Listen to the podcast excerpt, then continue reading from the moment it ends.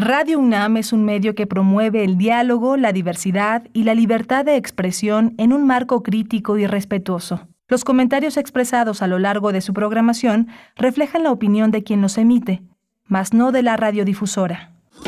Radio UNAM presenta Primer Movimiento, El Mundo desde la Universidad. Hola, buenos días. Son las, son las 7 de la mañana con dos minutos.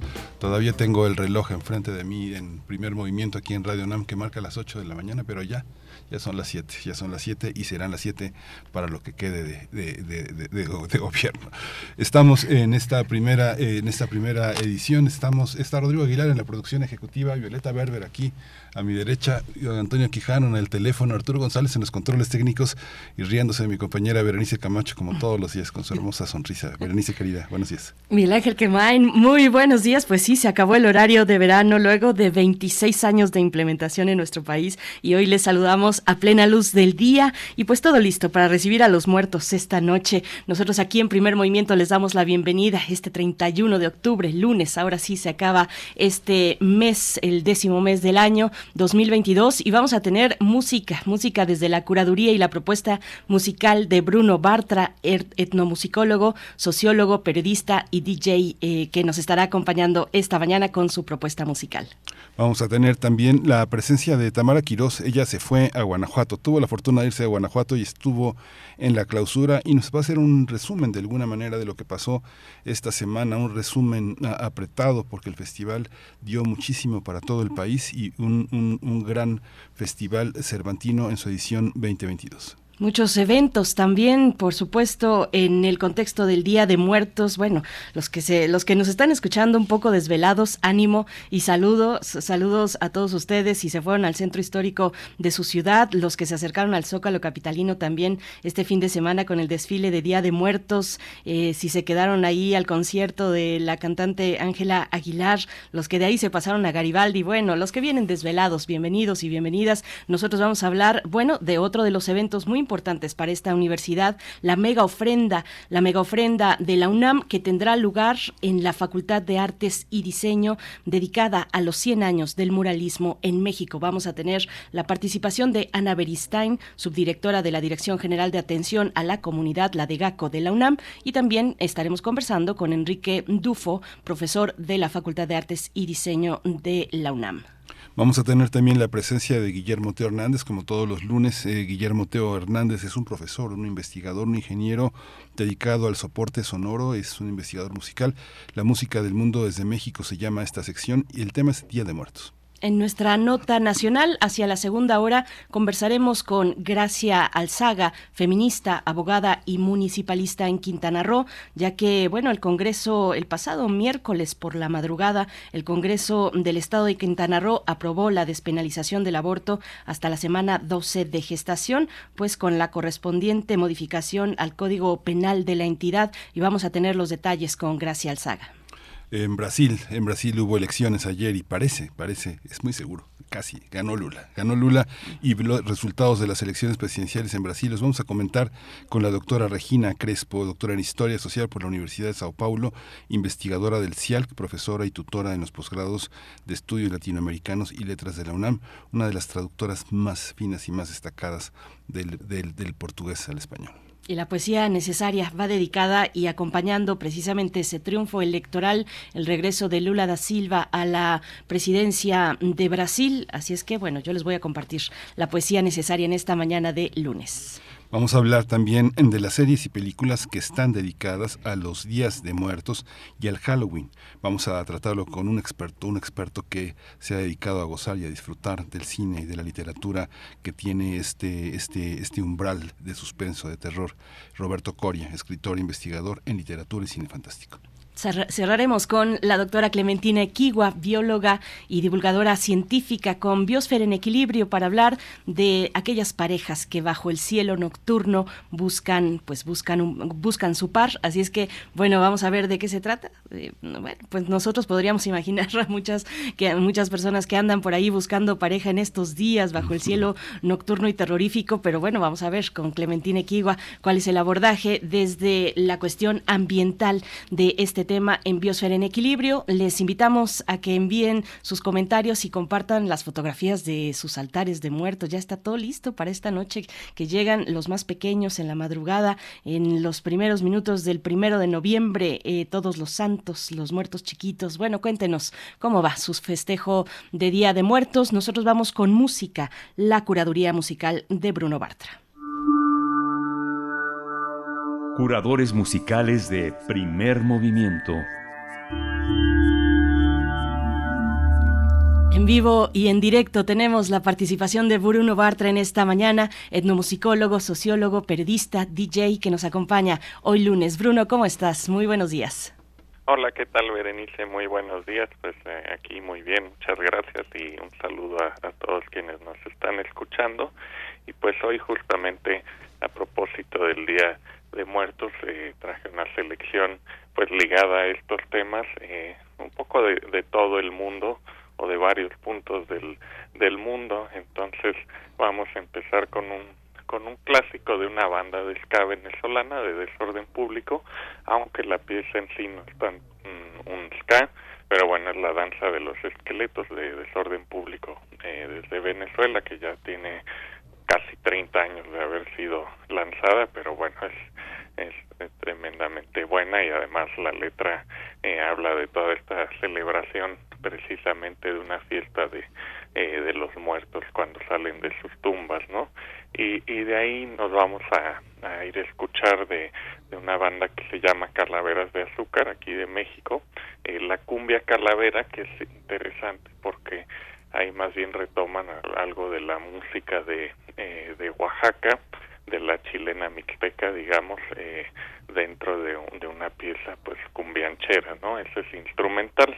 Eh, luego había pensado en, en este clásico de eh, del monstruo, aunque ya en una versión más nueva, eh, conocida como qué monstruos son, pero la versión de una banda californiana que se llama los Straight Jackets eh, del surf californiano hicieron una versión de esta de esta pieza que, que habla de los eh, monstruos comiendo quesadillas de vampiro en Zacazonapan y demás. Es una letra muy muy divertida.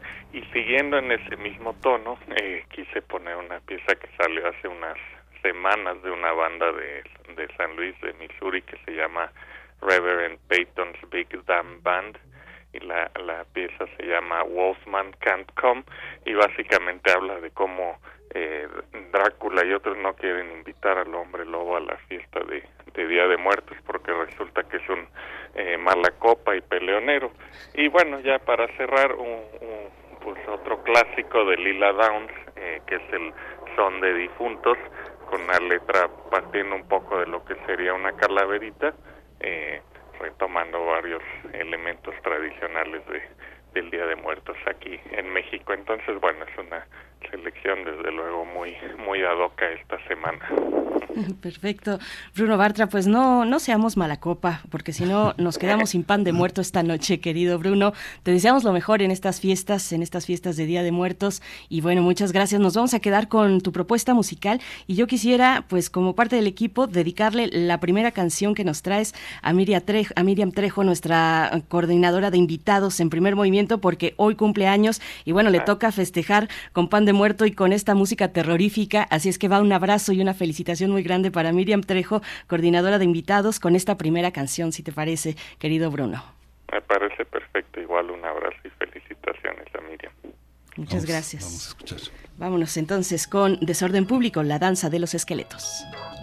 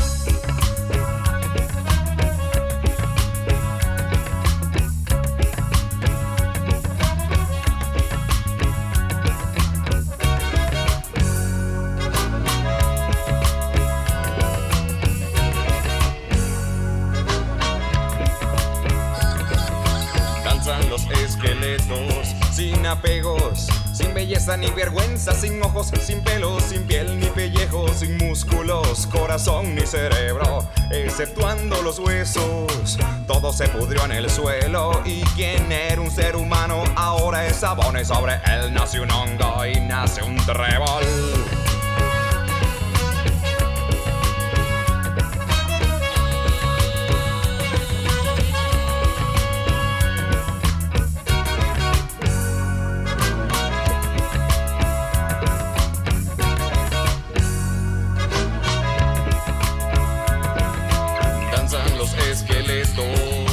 A través de los tiempos, joyas ni arrogancia, sin normas de etiqueta, sin vanidad, sin soberbia ni modestia, sin cirugías, maquillajes, antifaces ni caretas. Los esqueletos no sacan la lengua, no hacen trampas ni ofensas, no hacen burlas ni muecas grotescas. Ellos dejaron la tristeza que ahoga el planeta y ahora llevan calaveras con sonrisas eternas. Cambiaron su pudor y su ropa interior por instrumentos de percusión para que siga la fiesta.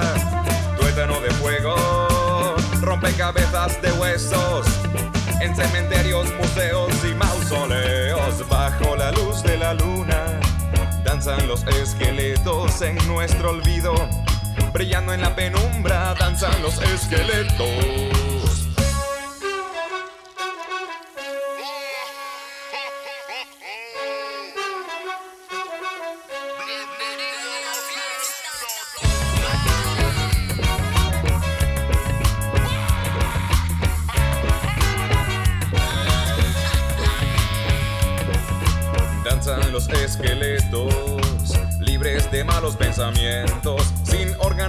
Sin nacionalidad. Los esqueletos no van a los templos. Descubrieron que nunca hay buena razón para el odio y la humillación.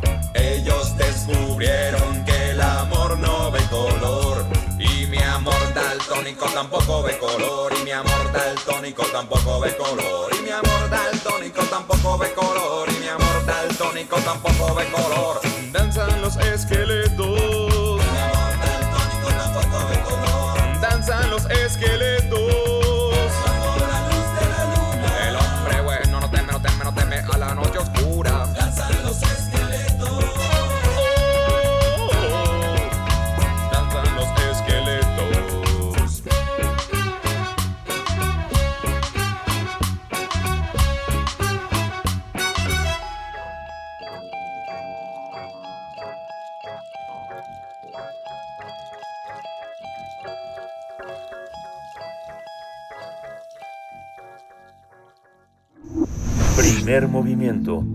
Hacemos comunidad con tus postales sonoras. Envíalas a primermovimientounam.gmail.com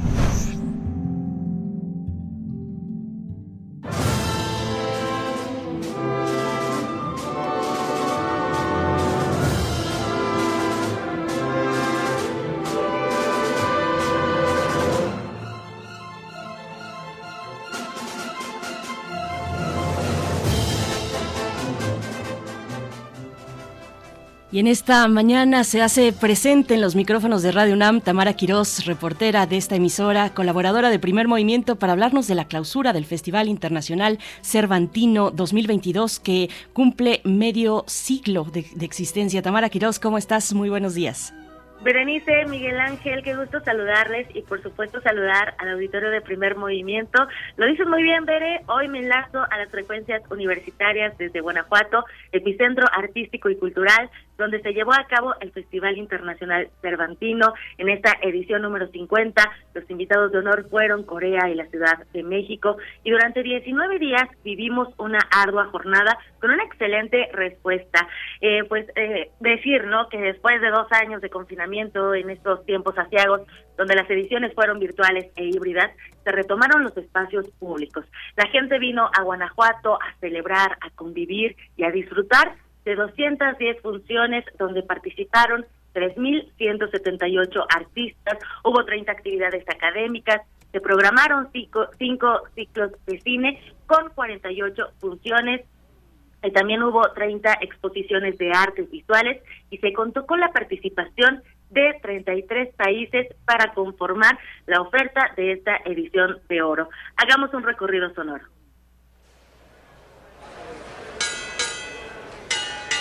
Respetable público, lucharán a dos de tres caídas sin límite de tiempo.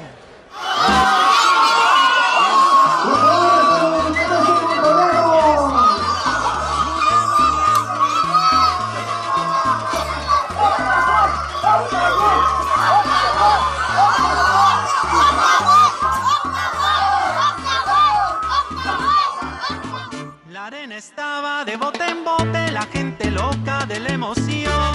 En el ring luchaban los cuatro rudos, de la afición. La arena estaba de bote Por primera vez en la historia de este festival hubo lucha libre.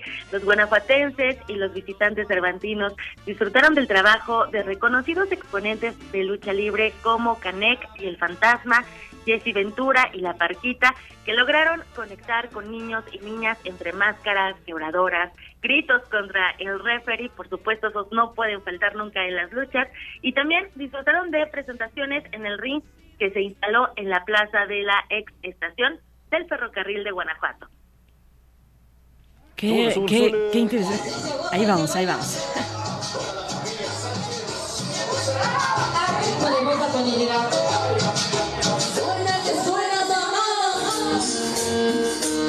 Una noche llena de estrellas, ahí bailaba la nera. Así es, Bere, Miguel Ángel, otro, otra de las presentaciones bien chilangas en esta edición 50 del Cervantino, se realizó en los pastitos, las afueras del centro de la capital guanajuatense, donde propios y extraños le sacaron, le sacamos brillo a la pista con la selección musical en los controles de las musas sonideras, un colectivo de mujeres que en cinco años de existencia ha luchado contra las imposiciones del género y la hegemonía masculina en la historia de los bailes de barrio. Importante mencionar que las mujeres han formado parte fundamental del movimiento de los sonideros desde sus orígenes. No vamos lejos, el propio sonido La Changa en los años 60 comenzó sus pininos con la colaboración de La Socia en Tepito y en este 2022 las musas sonideras y 40 mujeres de diversos países hicieron que la mayoría de los visitantes sacaran sus mejores pasos con esta música acá en Guanajuato Capital.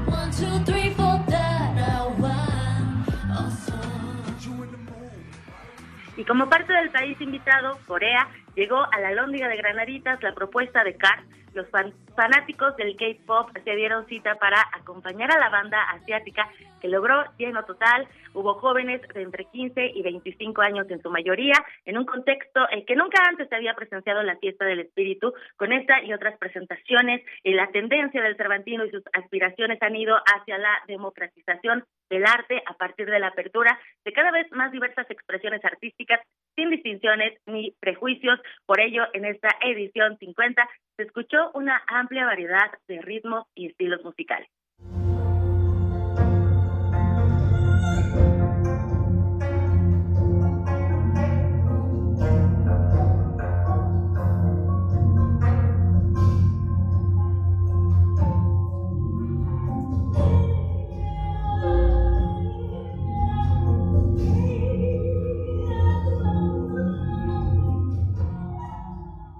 La recta final del festival eh, se presentó en el teatro principal el sexteto de la compañía coreana Grimm con el espectáculo Black Moon. A través de la creatividad, producción y, y composición, esta compañía ha logrado que la música tradicional de Corea sea reconocida internacionalmente. Entrando un poco en contexto, a través de la dinastía coreana Joseon, se dio a, a un estilo de pintura homónimo. Dentro de esta, uno de los personajes más reconocidos fue el pintor y literato Joseon, quien, eh, bueno, cuyo estilo realista inspiró a otros creadores. El espectáculo Black Mood logró empatizar la textura y la sensibilidad de obras hechas por eh, diversos pintores a través de la música y el arte visual, pues sin duda una eh, presentación poderosa donde el público interactuó unidos por la música sin importar el idioma. Now we'd like to play a piece that's arranged by Mr. Carlos Enriquez. It's a composition by the first great intellectual and composer in jazz, Mr. Jelly Roll Martin. This song is entitled The Crave.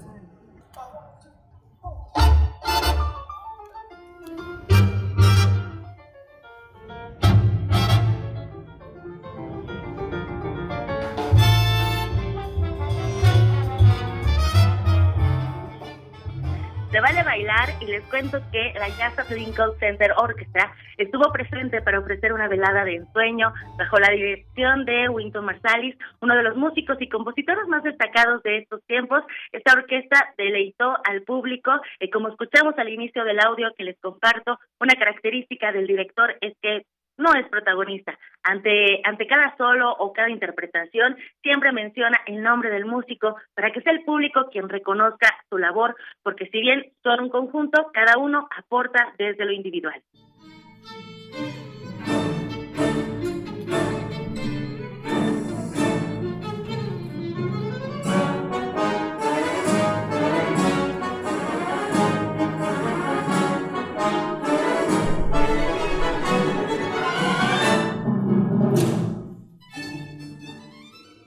La ovación de la noche del sábado fue para Gustavo Dudamel y la Filarmónica de Los Ángeles.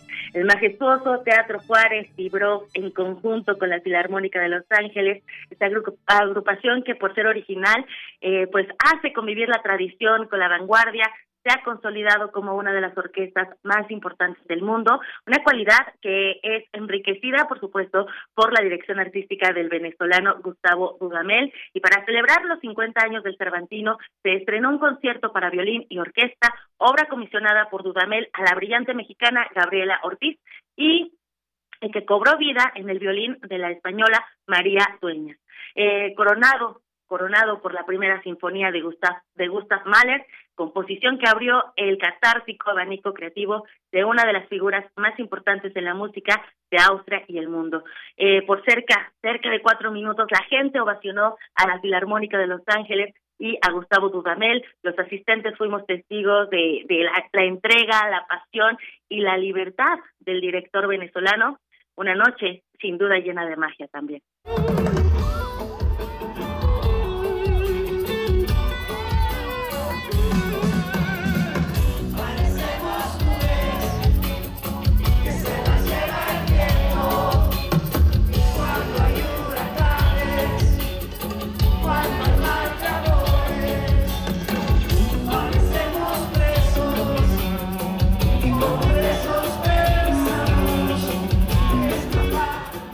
Cambiando de ritmo, llegamos al cierre de la quincuagésima edición del Festival Internacional Cervantino. La clausura estuvo a cargo de la banda mexicana Caipanes. Eh, les comparto que Saúl Hernández, vocalista de esta agrupación, aprovechó el escenario de la fiesta del espíritu de la Lóndiga de Granaditas para reflexionar en temas como la violencia, el cuidado de las infancias. Eh, también hizo una pausa para unirse a, y, mandar eh, condolencias a las personas que perdieron algún familiar en la estampida en Seúl y de, que dejó más de 150 muertos en un festival de Halloween en Corea del Sur. También hubo poesía. Saúl leyó eh, La Desterrada de Margarita Michelena y dos poemas de Octavio Paz, así que los invito a escuchar. El sol se levanta de su lecho de huesos. El aire no es aire. Ahoga sin brazos mis manos. El alba desgarra la cortina. Ciudad. Montón de palabras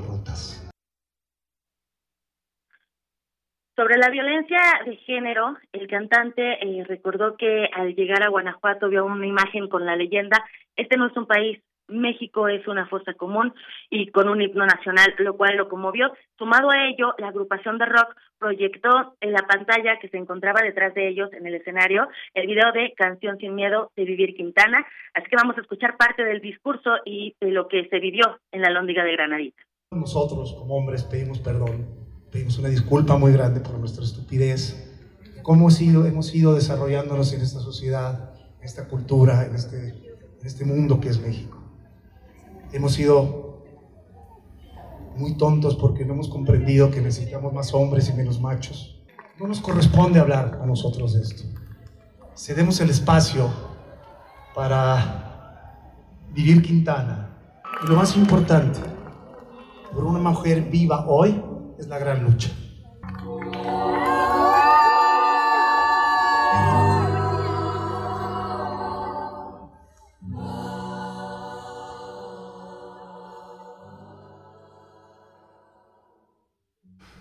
Pues Tamara, qué, recorrido tan interesante, qué creatividad de tu parte, qué bonita cobertura. Te agradecemos muchísimo. Todavía hay muchos nostálgicos, todavía hay quienes, tú todavía ni nacías, pero hay muchos que están nostálgicos del Festival Cervantino de López Portillo, pero las vanguardias es difícil reconocerlas en el momento mismo en el que se presentan y creo que este festival recogió muchísimas. Muchas gracias, Tamara Quiroz. Aquí te esperamos, ¿eh? Claro que sí, nos vemos mañana por allá y por supuesto, eh, pues un abrazo a, ti, a Berenice, a la producción. Eh, nada más para finalizar, eh, el Cervantino también, como dice, se vivió, se vivió en las calles y con esa, esa nostalgia también, también Miguel Ángel. Y eh, sobre el país y la ciudad de invitados para el siguiente año, eh, la directora Mariana Imeric dijo que próximamente convocará a la prensa para dar más detalles. La próxima edición se realizará del 11 al 29 de octubre de 2023. Así que bueno, esperaremos esa cobertura. Berenice, Miguel Ángel, qué gusto saludarlos. Nos vemos mañana. Gracias. Gracias, Tamara Quiroz. Eh, buen camino de vuelta, te esperamos por acá. Vamos directamente a hablar de la mega ofrenda de la UNAM. Primer movimiento. Hacemos comunidad en la sana distancia.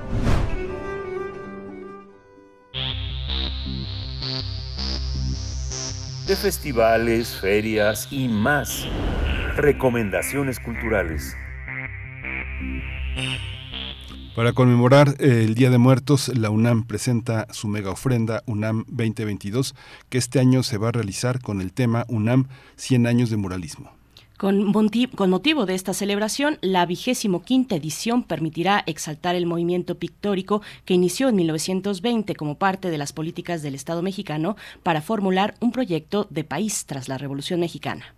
El muralismo ha formado parte de la historia de la UNAM, por eso se quiere incluir esa temática en la mega ofrenda, donde se espera una gran asistencia tras dos años de tener una pausa en esta actividad por la pandemia de COVID-19 que obligó a la UNAM a mantener sus actividades de manera remota. Por ello, la UNAM invita a todo el público interesado a participar en el Festival Universitario de Día de Muertos, que promueve mantener viva una de las tradiciones más representativas de nuestro país.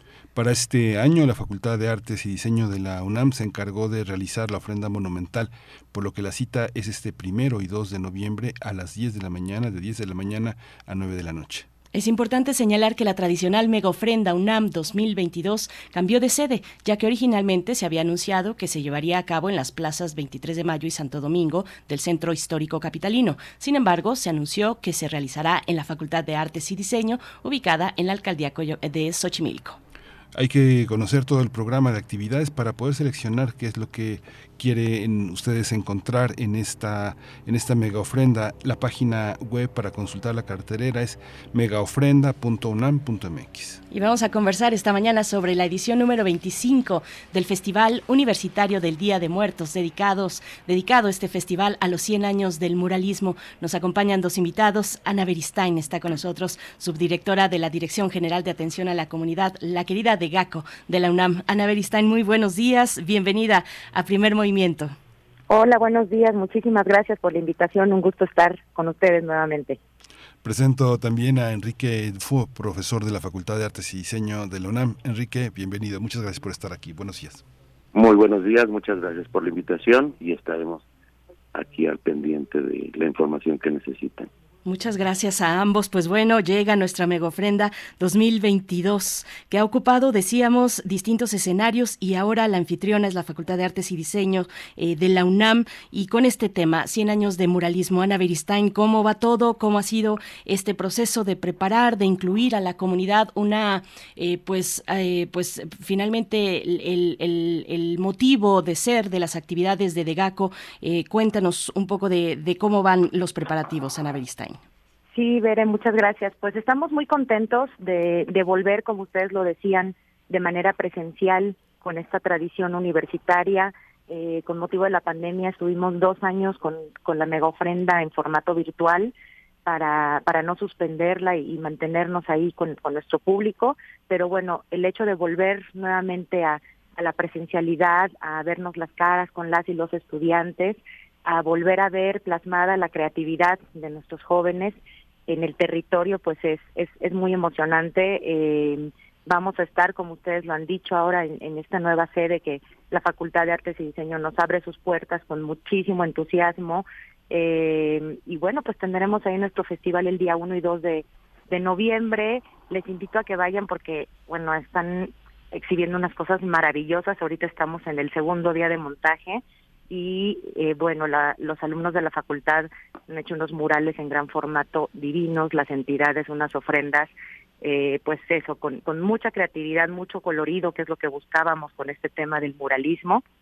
Y bueno, tenemos la participación de 40 entidades universitarias ahí en la mega ofrenda y además quisiera comentarles que tendremos también un programa cultural gracias a la colaboración con la Coordinación de Difusión Cultural de, nuestra universidad y vamos a tener música, danza, teatro, lectura dramatizada a lo largo de esos dos días para que también sea un, un festival muy rico, no solo en el recorrido de las ofrendas, sino también para pasar un, un buen rato ahí en, el, en ese espacio tan maravilloso. Así será, seguramente, y lo esperamos con mucho entusiasmo cada edición de la Mega Ofrenda. Profesor Enrique Dufo, pues eh, coméntenos, por favor, cómo recibe la FAD esta actividad tan importante para toda la comunidad universitaria y no universitaria. Cuéntenos, por favor. Bueno, pues con muchísimo gusto. Este, creo que la facultad este, en estos últimos 40 años se vino a la alcaldía de Xochimilco, este, había sido un poco alejada y creemos que también esta es una oportunidad de que vuelvan a reconocer a, a nuestra escuela, que, que su sede está en el centro histórico, en la, en de San Carlos, y bueno, nosotros lo recibimos con muchísimo gusto, los estudiantes están deseosos de que la gente vea el trabajo que han realizado con muchísimo gusto, con horas y horas, aparte de sus clases, han estado con gran, gran esfuerzo eh, trabajando en, en estos proyectos para, para mostrar lo que es el muralismo este mexicano y bueno, pues sobre todo emanado de esta propia facultad. Hay una, hay una presencia muy interesante del, del el, muralismo mexicano. Yo creo que como muy pocos tiene la muerte eh, con una presencia tan intensa, la Primera Guerra, la Revolución y todo el tema que tiene la, la, tradición popular, sobre todo en Diego Rivera, aunque todos tienen su Día de Muertos eh, de distintas maneras.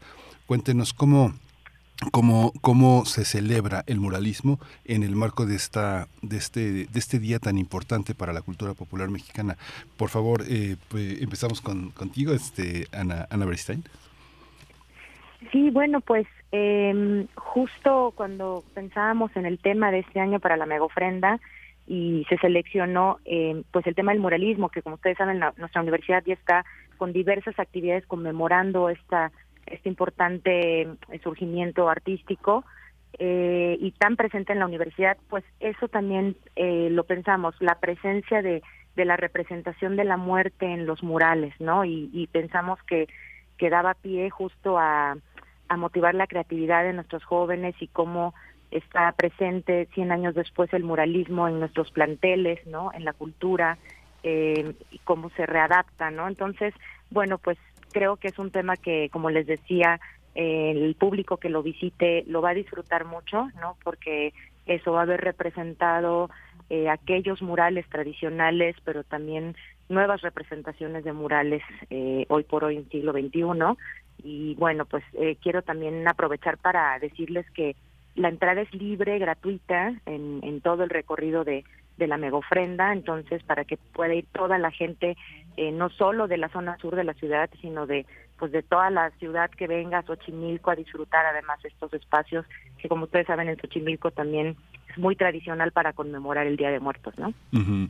Hay que decir que eh, eh, Enrique Dufo Mendoza es uno de nuestros grandes profesores en la en el arte y el diseño. Eh, él ha estado presente en muchas de las eh, generaciones que han tenido la oportunidad de entender, de entender y de comprender y de difundir la gran obra muralística. ¿Cómo, cómo observas también esta parte, Enrique? ¿Cómo se integra la cultura popular con algo que bueno es de tu especialidad, de, que, es, que es la pintura, ver crecer a tantas generaciones de artistas plásticos también en este marco tan poderoso y tan influyente? Bueno, para, para empezar, eh, sí, eh, como decías hace, un rato, eh, la obra muralística no nada más este, en la muerte no está nada más con Diego, hay muchísimos, de hecho, eh, la Facultad de Medicina en el gran mural de Eppens, pues es la vida y la muerte, ¿no? Que va hermana, hermanada. Entonces yo creo que es un tema muy, muy recurrente en el arte. Yo creo que eh, los artistas generalmente también eh, mueren para resurgir en su propia obra. Y bueno, claro, está en el muralismo mexicano, eh, no nada más en estos 100 años, también con todo el pasado mexicano que se tiene de, este ofrendar a través de, de los muros el, el- el Día de Muertos, ¿no? Sí, debe ser una oportunidad muy muy especial para las y los estudiantes de la FAD, eh, una facultad pues con gran historia, con esta visión, eh, con una visión pues sobre el muralismo y en general la tradición pictórica de nuestro país. Eh, An- Ana Beristain, pues coméntanos cuáles son las actividades culturales que propone la mega ofrenda en esta edición en colaboración con la Coordinación de Difusión Cultural, que ya nos adelantabas. Hay un programa cultural que abarca música, que avanza, que abarca distintas disciplinas artísticas y que vamos a encontrar allá en la FAD estos días primero y 2 de noviembre. Sí, así es. El programa cultural arranca el primero de noviembre desde las 12 del día hasta las 9 de la noche. Y además de la coordinación de difusión cultural, también la Facultad de Música nos, nos ha este, apoyado para contar con ensambles de, de guitarras, un ensamble de violonchelo este, y de con cuerdas, ¿no? Eh, tenemos también la participación muy importante de chicos y chicas de la Escuela Nacional Preparatoria y del CCH que van a llevar a cabo algunos bailables, danza.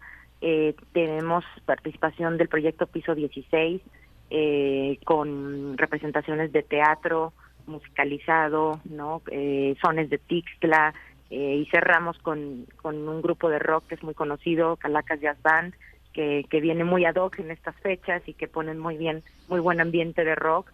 Entonces, bueno, pues eh, habrá habrá un poco de todo y eso, la idea es que la gente, como te decía, pueda disfrutar un, un buen momento en familia, ¿no? Recorriendo eh, luego uno con nostalgia, ¿no? La prepa donde estudió o el CCH donde estudió, ¿no? O donde están ahora los hijos o las hijas, ¿no? Entonces, eh, pues esa es la idea, pasar un, un momento familiar muy rico, disfrutarlo. Va a haber muchos espacios para fotos muy lindas con todas las intervenciones que, que hizo los alumnos de la Facultad de Artes y Diseño. Entonces, pues es invitarles a que a que vengan 1 y 2 de noviembre. Bien, pues eh, profesor Enrique Dufo, eh, eso, queremos identificar qué es lo que dentro de este trabajo colaborativo de tantas facultades, escuelas, eh, entidades de la UNAM, que identificar eh, por parte de la comunidad de la FAD, qué es lo que vamos a ver, qué buscar, un poco una guía para que al momento de llegar a la Omega Ofrenda sepamos pues más o menos qué es lo que le toca a la FAD, que es la anfitriona de esta actividad en esta ocasión, profesor. Bueno, pues realmente el, trabajo que, que presentan los alumnos es un trabajo monumental, son grandes este, eh, pinturas hechas a manera de mural en, sobre tela por la, parte logística eh, que van a estar enmarcando y van a van a recibir a nuestros visitantes y van van a despedir a los visitantes. En el trayecto del recorrido va a haber va a haber estos elementos que van a estar constantemente eh, acompañando a las ofrendas de, de las entidades universitarias y bueno, reciben y despiden a nuestros visitantes. Pues muchísimas gracias a, los dos. Nada más tendríamos que tener las, las coordenadas. ¿Cuáles son, cuáles son las actividades eh, predominantes, digamos, para el gran público, para la gente que va con, con sus familiares, para los académicos también, porque lo que han, lo que han hecho, lo que ha hecho la universidad, lo que han hecho ustedes, es colocar un, un ámbito, un umbral de reflexión que permite entender que eh, lo que es popular se incorpora a la mayor riqueza y la, la más elaborada metodología académica. Profesor eh, Enrique Dufo, ¿nos, nos eh, podría dar ciertas coordenadas, ciertas guías de esta mega ofrenda? Pues bueno, vamos a encontrar eh, obra muralística eh, ya realizada que los chicos retoman para, para retribuirle más, agregarle cosas más a esta, a esta obra y propuestas nuevas que presentan los, los chicos también en torno al, al tema de la muerte. Entonces, hermana ahí un poquito de nueva cuenta estos dos temas. Este, y bueno, acompañando siempre de estos elementos también de la obra muralística que también retoman las entidades, los estudiantes de todos los demás planteles que, participan. Entonces vamos a estar viendo eh, ese homenaje a la muerte y ese homenaje al muralismo mexicano. Sí. Ana Beristain, eh, pues qué responsabilidad en la Dirección General de Atención a la Comunidad es, es, un espacio muy, muy novedoso dentro de la tradición universitaria.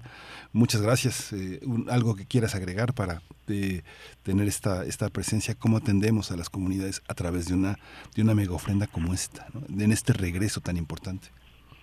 Sí, muchas gracias. Pues, pues invitar a la gente a que, a que nos visite, que estamos desde las 10 de la mañana, estaremos a partir de mañana, primero de noviembre, de 10 de la mañana y se cierra a las 9 de la noche, 1 y 2 de noviembre, y a lo largo del todo el día habrá actividades, pero también compartirles que visiten nuestra página megaofrenda.unam.mx, porque van a encontrar ahí la participación virtual de los, las cuatro escuelas nacionales de estudios superiores, en Curiquilla, en Morelia, en Mérida, el campus de, de León, eh, y de ocho sedes de la UNAM en el extranjero, quienes están ahora mismo terminando de grabar eh, videos y, y, tomando unas fotos de las ofrendas que montaron en esas entidades con el tema de muralismo en UNAM Sudáfrica, UNAM China, en Reino Unido, en Canadá, en Los Ángeles, en San Antonio, en Costa Rica. Entonces la idea era esa, que a la distancia también siguiéramos participando con, con nuestras campi y con nuestras entidades en el extranjero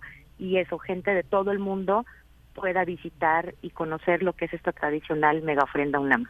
Pues hay que hacer presencia y acompañar este esfuerzo universitario. Les agradecemos. Nos vemos en Xochimilco, ahí en Prolongación Constitución 58A, la Concha Xochimilco en Ciudad de México, en la FAD de la UNAM. Muchas gracias, Ana Beristain, subdirectora de la Dirección General de Atención a la Comunidad, la de GACO de la UNAM. Gracias, Ana. Muchas gracias a ustedes, que estén muy bien. Gracias, profesor Enrique Dufo, profesor de la FAD de la UNAM. Pues un saludo a toda la comunidad y apreciamos mucho este esfuerzo que nos recibe en esta edición de la Mega Ofrenda. Profesor, gracias. De que al contrario, y ahí los esperamos con todo el gusto de, del mundo para que puedan disfrutar un momento muy agradable junto con la muerte. Muchas gracias. Qué emoción. Qué emoción. La mmm, mega ofrenda de la UNAM, la mega ofrenda de la UNAM 2022, dedicada a los 100 años del muralismo en la FAD, en la Facultad de Artes y Diseño de la UNAM. Nos vamos con música, Miguel Ángel. Sí, vamos a escuchar eh, de Calaveras de Azúcar, Cumbia Calavera.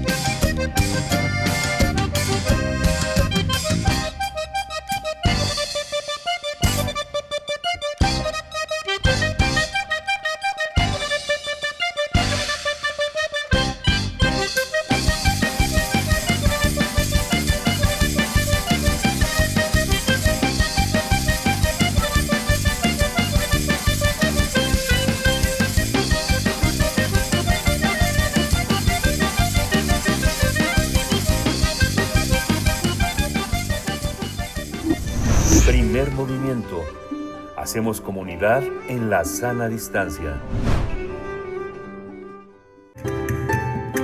La música del mundo desde México. Día de Muertos, el tema que nos comparte esta mañana Teo Hernández, ingeniero dedicado a soportes sonoros, investigador de música de concierto que ya nos acompaña en la línea aquí en Primer Movimiento. Teo Hernández, querido, ¿cómo estás? Muy buenos días. Muy buenos días, Berenice, Miguel Ángel, todo el equipo de Primer Movimiento. Pues como siempre, muy contento de compartir con ustedes algo de música aquí en este en este espacio maravilloso que es Radio Universidad. Bueno, pues eh, nos toca hablar sobre sobre el Día de Muertos y es eh, voy a voy a empezar como tratando de hacer una especie de digamos aclaración acerca de cómo se festeja normalmente el Día de Muertos en, eh, o la muerte, digamos en, Europa, ¿no?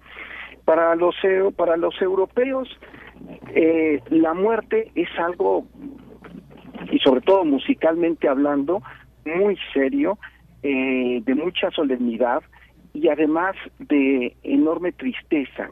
Y la tradición católica nos ha nos ha enseñado en buena medida a tener mucho miedo, ¿no? Es una es una cuestión eh, que planteada en, en la en la misa tradicional misa de muertos es este es algo sumamente eh, terrorífico, ¿no?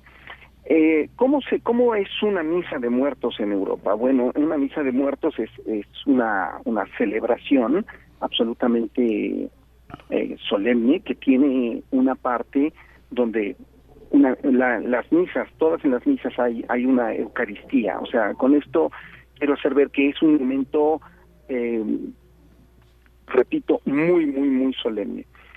Y dentro de la misa hay varias partes, una que se llama el ordinario y otra que se llama el propio. En el ordinario son partes invariables, son partes fijas, pero justamente en la que en la que no son fijas vienen algunos textos relativos a la muerte. Quizá el texto más famoso de todos es un texto incluso controvertido en la Iglesia Católica, es el famoso texto del Dies Irae. Dice más o menos, día de ira, aquel día en que el ciclo, o sea, el mundo se disolverá en cenizas, con testigos David y Sibila. ¿Cuánto terror habrá de ser cuando el juez haya de venir a juzgar todo estrictamente? Y aquí paso a México. Hay un contraste enorme entre la celebración de muertos por parte de los mexicanos y por parte de, de las de las culturas europeas. De hecho, es, es común pensar, por ejemplo, en algún europeo que llega, viene a México y dice, qué horror, como una calavera de azúcar y me voy a comer una calavera de azúcar. Es más, una calavera de azúcar con mi nombre, o sea, e- es, para ellos es impensable. Y un pan de muerto, dice, no puede ser. ¿Y eso qué representa? Pues son los huesos del pan de muerto. No lo entienden, definitivamente está fuera de, de digamos, de, su ámbito, ¿no? Entonces, lo que, lo que me parece que se debe hacer en, en la celebración de muertos en, en México es, este, es, es poner música que vaya de acuerdo a nuestra idiosincrasia. Y aquí viene justamente la música que, que seleccioné. Se trata de Eugenio Toussaint. Eugenio es, es, es un compositor mexicano, jazzista eh, y también eh, compositor de lo que nosotros conocemos como música clásica, sumamente importante. Él nació en 1954 y en 2011 su acervo está resguardado en la Fonoteca Nacional y de alguna forma él comprende, entiende esta esta esta visión mexicana sobre sobre la muerte, este este sincretismo que viene obviamente de las de las culturas prehispánicas, ¿no? Entonces lo que vamos a escuchar es la suite del ballet del Día de Muertos, la procesión. Vamos a escuchar una procesión propiamente de una banda de pueblo, pero que es solemne, es una es una marcha, pero después ya viene la parte un poco más del, del holgorio, ¿no? De estar con nuestros seres queridos que ya se fueron y que regresan para acompañarnos y estar unos momentos con ellos, pues literalmente festejando, o sea, teniendo unos buenos momentos con ellos. Eh, la suite del ballet del Día de Muertos es- está, está interpretada por la Camerata y Jesús Medina y vamos a escuchar la parte que es la procesión. Muy bien, eh, Teo Hernández, si te parece, vamos a escuchar y volvemos contigo para un comentario de cierre. Con mucho gusto. Vamos.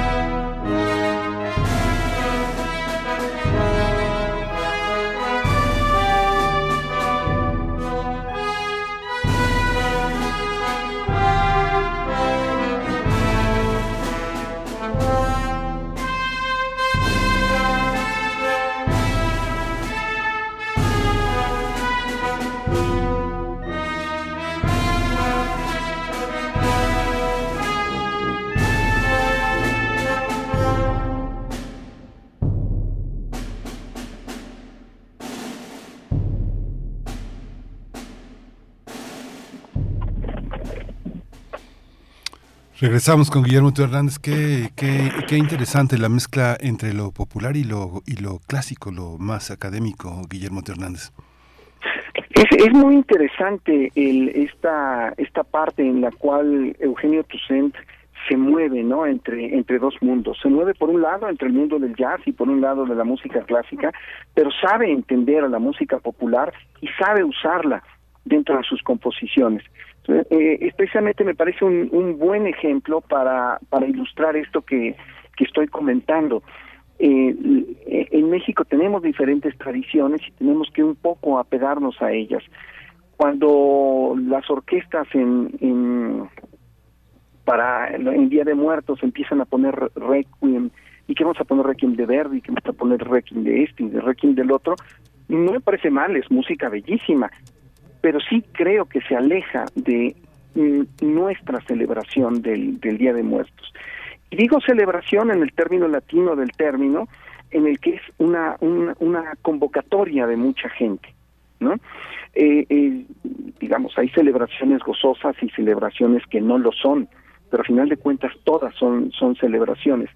Y, y la festividad del Día de, de Muertos en México es una festividad de sí de recogimiento puede ser tristeza por una ausencia pero también es una alegría porque hay una creencia firme de que esta esta persona que ya murió está acompañándonos. Y es eh, cualquiera que haya ido no sé a Pátzcuaro o a Mixquic cuando a los panteones se da cuenta que, que, que esta idea del retorno es una idea que se toma con calma y con cierto gozo.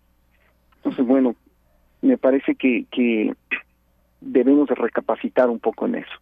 Pues muchas gracias por eh, ponerlo, eh, además a través de la, de la música, este énfasis que haces en lo que toca a nuestra tradición, a lo que hemos heredado también como parte de un sincretismo, pero bueno, es una, eh, una celebración que realizaban los pueblos prehispánicos, el pueblo mexica, los mixtecas, los texcocanos, en fin, las caltecas, totonacas. Hay holgorio, decías, Teo Hernández, holgorio, usaste esa palabra porque hay cercanía con nuestros difuntos, festejamos el encuentro con ellos. Por ejemplo, en la zona arqueológica de, de Monte Albán, eh, las ruinas que están ahí, que se encuentran al borde, eh, las ruinas de, de las casas, tenían debajo de la construcción un lugar para el entierro de sus, de sus muertos, de sus difuntos.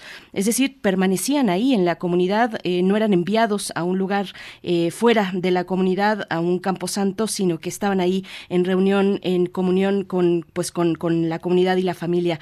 Pues te agradecemos, Teo Hernández, que lo pongas en esta mañana y te deseamos, te deseamos un festejo y un holgorio de Día de Muertos, pues que, que, que valga mucho la pena también.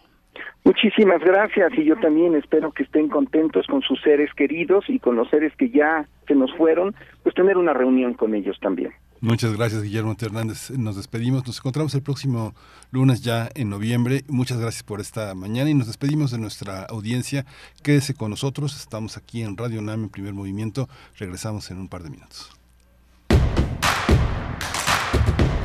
Síguenos en redes sociales. Encuéntranos en Facebook como Primer Movimiento y en Twitter como arroba PMovimiento. Hagamos comunidad.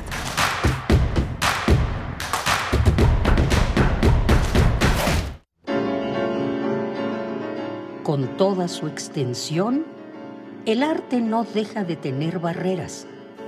Hay mentes para las que una sola disciplina no es suficiente. Trans indisciplinados. Cuatro sesiones sobre artistas que saltan las barreras disciplinares. Dibujantes devenidos músicos, músicos devenidos narradores, o marionetistas o ensayistas, o traductores o editores y de vuelta al dibujo. Radio UNAM te invita a tomar el taller de conocimiento y apreciación estética, impartido por Otto Cáceres. Solo cuatro sesiones, 19 y 26 de noviembre y 3 y 10 de diciembre, de las 11 a las 13 horas, en la sala Julián Carrillo de Radio UNAM. Informes e inscripciones a cursosrunam.gmail.com Radio UNAM, Experiencia Sonora. La democracia nos importa a las y los mexicanos. Porque permite que nuestras voces sean escuchadas. Durante mucho tiempo soñamos con democracia, pero hoy que estamos despiertos, unidas y unidos, hemos logrado elecciones libres y auténticas. Por eso inspiramos al mundo para proteger la democracia, los derechos y nuestras libertades, porque ese es el camino de la paz. México es sede de la Cumbre Global de la Democracia Electoral. En el mundo y en México, nuestro INE nos une. Parte baja de la novena entrada. El juego está empatado, la cuenta al tope y el campeonato de la salud se define en el duelo entre Mamey Canseco al bat y el escurridizo lanzamiento de Brad y el Chupirul. Ya sabemos cómo se las gastan los de la industria chatarra con sus triquiñuelas publicitarias. Con un hit entra la del Gane, viene el lanzamiento y Mamey Canseco sorprende con un toquecito que va a ser pan molido para la industria chatarra. Esperen, tremendo encontronazo abre la oportunidad al jalapeño Urdiales barriéndose a dar triunfo al club del antojo. Come como nosotros y ponte saludable. En la vida cotidiana se reflejan las problemáticas sociales, con diferentes causas y consecuencias. Pensemos juntas y juntos las posibles soluciones. Vida cotidiana. Análisis de nuestro día a día. Viernes a las 16 horas, después del corte informativo. Si sucede a nuestro alrededor, es importante. Radio UNAM, Experiencia Sonora. El Museo Universitario del Chopo trae para ti La isla quiere decirme algo. Exposición del artista mexicano Eduardo Avaroa, que reúne piezas creadas durante una residencia de creación en Nueva Zelanda. Dibujo, pintura, escultura y videos conforman esta muestra que enfatiza la materialidad de los procesos tecnológicos y de comunicación de las sociedades actuales. Galería Rampas del Museo Universitario del Chopo.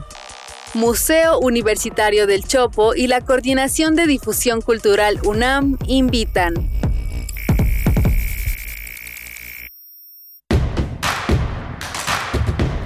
Queremos escucharte. Llámanos al 55 36 43 39 y al 55 36 89 89.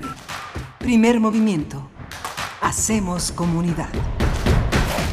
Ya son las 8 de la mañana con 4 minutos en este lunes 31 de octubre de 2022 con una mañana pues ya con el con pleno sol, eh, plenamente soleada esta mañana de lunes. Les saludamos desde la capital del país, desde Ciudad de México en Adolfo Prieto 133 Colonia del Valle, donde se encuentran las instalaciones de Radio UNAM. Transmitimos en vivo por el 96.1 de la frecuencia modulada, el 860 de amplitud modulada y en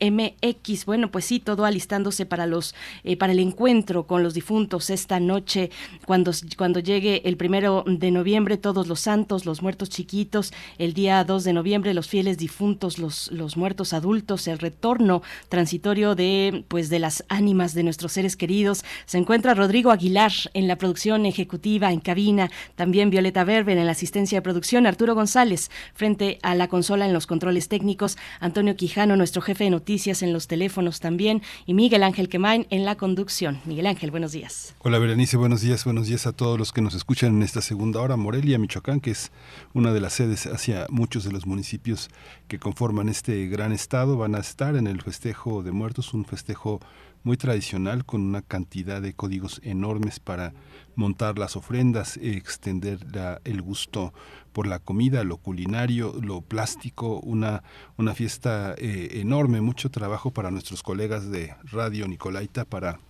hacer una cobertura, para hacer el seguimiento de todas estas actividades que tienen que ver eh, primordialmente, esencialmente con el trabajo universitario de comprensión, de interpretación, de acompañamiento y de asombro por este mundo popular tan interesante, tan importante en nuestra vida nacional, Berenice. Por supuesto, Miguel Ángel Quemain, por acá Armando Cruz, que manda saludos desde Emiliano Zapata Morelos, nos comparte un disco que tiene, dice, canciones de Latinoamérica sobre la muerte y también le desea feliz cumpleaños a Miriam Trejo, nuestra coordinadora de invitados, dice, eh, cantando con la muerte los folcloristas es el título de este disco que nos comparte Armando Cruz. Saludos para ti, saludos a todos los que nos están escuchando desde Morelos. Desde Morelos nos comentaban además en redes sociales que por allá también hay mega ofrenda, dice Carmen Valencia, también en Morelos hay mega ofrenda. Bueno, se inauguró este pasado sábado 29 de octubre eh, el campus Morelos de la UNAM y la Tallera invitan a visitar la ofrenda para conmemorar 100 años de muralismo en México, por supuesto con la entrada libre, eh, es pues parte de los festejos y de esta mega ofrenda extendida a los campi de la UNAM, eh, que, que, pues bueno, se da eh, y se da de manera pues colectiva, con el trabajo colectivo de todos quienes hacemos parte de esta comunidad universitaria y de la presencia de todo, de toda persona que se quiera acercar. Carmen Valencia, muchas gracias. Nos dice por acá Alfonso de Alba Arcos. Bueno, Rosario Martínez nos desea muy buenos días, dice adiós octubre. Eh, Alfonso de Alba Arcos dice buen día y felicidades a su cumpleaños, en su cumpleaños a Miriam Trejo y nos pone por ahí una fotografía cuando estuvimos en el metro, cuando estuvimos eh, transmitiendo en 2019, Miguel Ángel, en el metro, en la estación, ay, a ver, ¿cuál era la estación? Eh, Tú te acuerdas que estuvimos por ahí y yo me acuerdo más o menos bien porque ese día, además era mi cumpleaños, fue un miércoles 26 de, febrero de 2014 y bueno, pone esta fotografía Alfonso de Albarcos, con el propósito de festejar a Miriam Trejo. Pero bueno, Alfonso, muchas gracias eh, por, por compartir con nosotros estos, estos recuerdos. Xochitl Larillano nos dice, buenos días de brujas. Qué hermoso reportaje sobre el Cervantino, qué ganas de estar ahí. Me siento extraña, solo nos separa una hora con el cambio de horario de México, aunque sea por tiempo corto. California cambia el 6 de noviembre, pues ya no son dos horas, sino una hora entonces de diferencia. Xochitl, la que, la que nos separa en el horario, pero bueno, pues sí, ya eh, será por, por corto tiempo, como dices, cambia el 6 de noviembre para el caso de California. Xochitl, muchas gracias. Miguel Ángel, pues ahí, ahí los comentarios. Está en el Metro Parque de los Venados, que es la, una, una, una, estupenda cabina que tiene el Metro de la Ciudad de México ahí, que es... En, eh, bueno, también tenemos lo nuestro aquí en Radio UNAM, en el IMER, en Radio Educación, pero en el Metro es verdaderamente muy interesante. Ya, ya me, refrescaste la memoria, Miguel Ángel. Y bueno, hablando del Cervantino y de esta crónica, bueno, de esta narración, de este reportaje que nos hizo nuestra compañera eh, Tamara Quirós, pues mm, qué desafortunado pensar pues Corea como invitado de honor, eh, pues este trágico acontecimiento ocurrido el fin de semana en un distrito de la capital de Seúl, donde pues, pues estaban festejando Halloween y una estampida, tuvo lugar una estampida entre callejones pues muy estrechos donde se llevaba a cabo la fiesta de Halloween que pues ha dejado cerca de dos centenares de personas muertas, muchos de ellos jóvenes y bueno, nuestra condolencia para la comunidad coreana en México, pues una tragedia, una tragedia que se vivió este fin de semana, Miguel Ángel. Sí, fue una noticia que recorrió el mundo y una, una verdadera sorpresa de haber sido aterrador estar en esta compartiendo este este suceso allá en Corea, pero bueno, pues toda la solidaridad, todo nuestro nuestro dolor de acompañamiento a nuestros amigos, a nuestros eh, eh, amigos coreanos que tienen un espacio tan importante y tan determinante en México. Por supuesto. Pues bueno, nosotros vamos con nuestra nota nacional. Vamos a hablar de Quintana Roo y la despenalización del aborto con Gracia Alzaga, feminista, abogada y municipalista en el estado de Quintana Roo, Miguel Ángel. Vamos. Primer movimiento. Hacemos comunidad con tus postales sonoras. Envíalas a primermovimientounam.gmail.com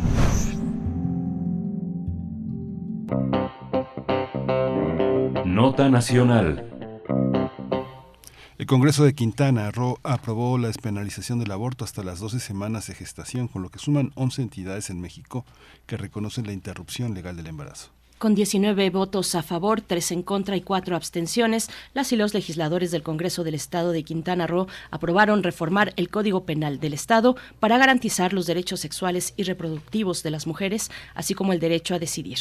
La iniciativa aprobada se presentó por un grupo de legisladores de Morena y permite la interrupción del embarazo antes de las 12 semanas de gestación, sin responsabilidad penal para la mujer y terceros. Asimismo, se elimina el requisito de denuncia para poder abortar en el caso de mujeres que hayan sufrido una violación.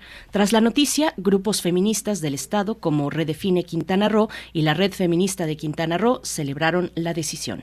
La marea verde en México aumenta, pues cada vez más estados se suman a la despenalización del aborto y con ello también dan cumplimiento a los preceptos señalados por la Suprema Corte de Justicia de la Nación en esta materia. Solo en lo que va de 2022, los congresos de Sinaloa, Guerrero y Baja California aprobaron la interrupción legal del embarazo. En el país, más de 10 estados, en más de 10 estados, las mujeres pueden abortar. Por ejemplo, Ciudad de México, Oaxaca, Hidalgo, Veracruz, Colima, Baja California Sur y Quintana Roo.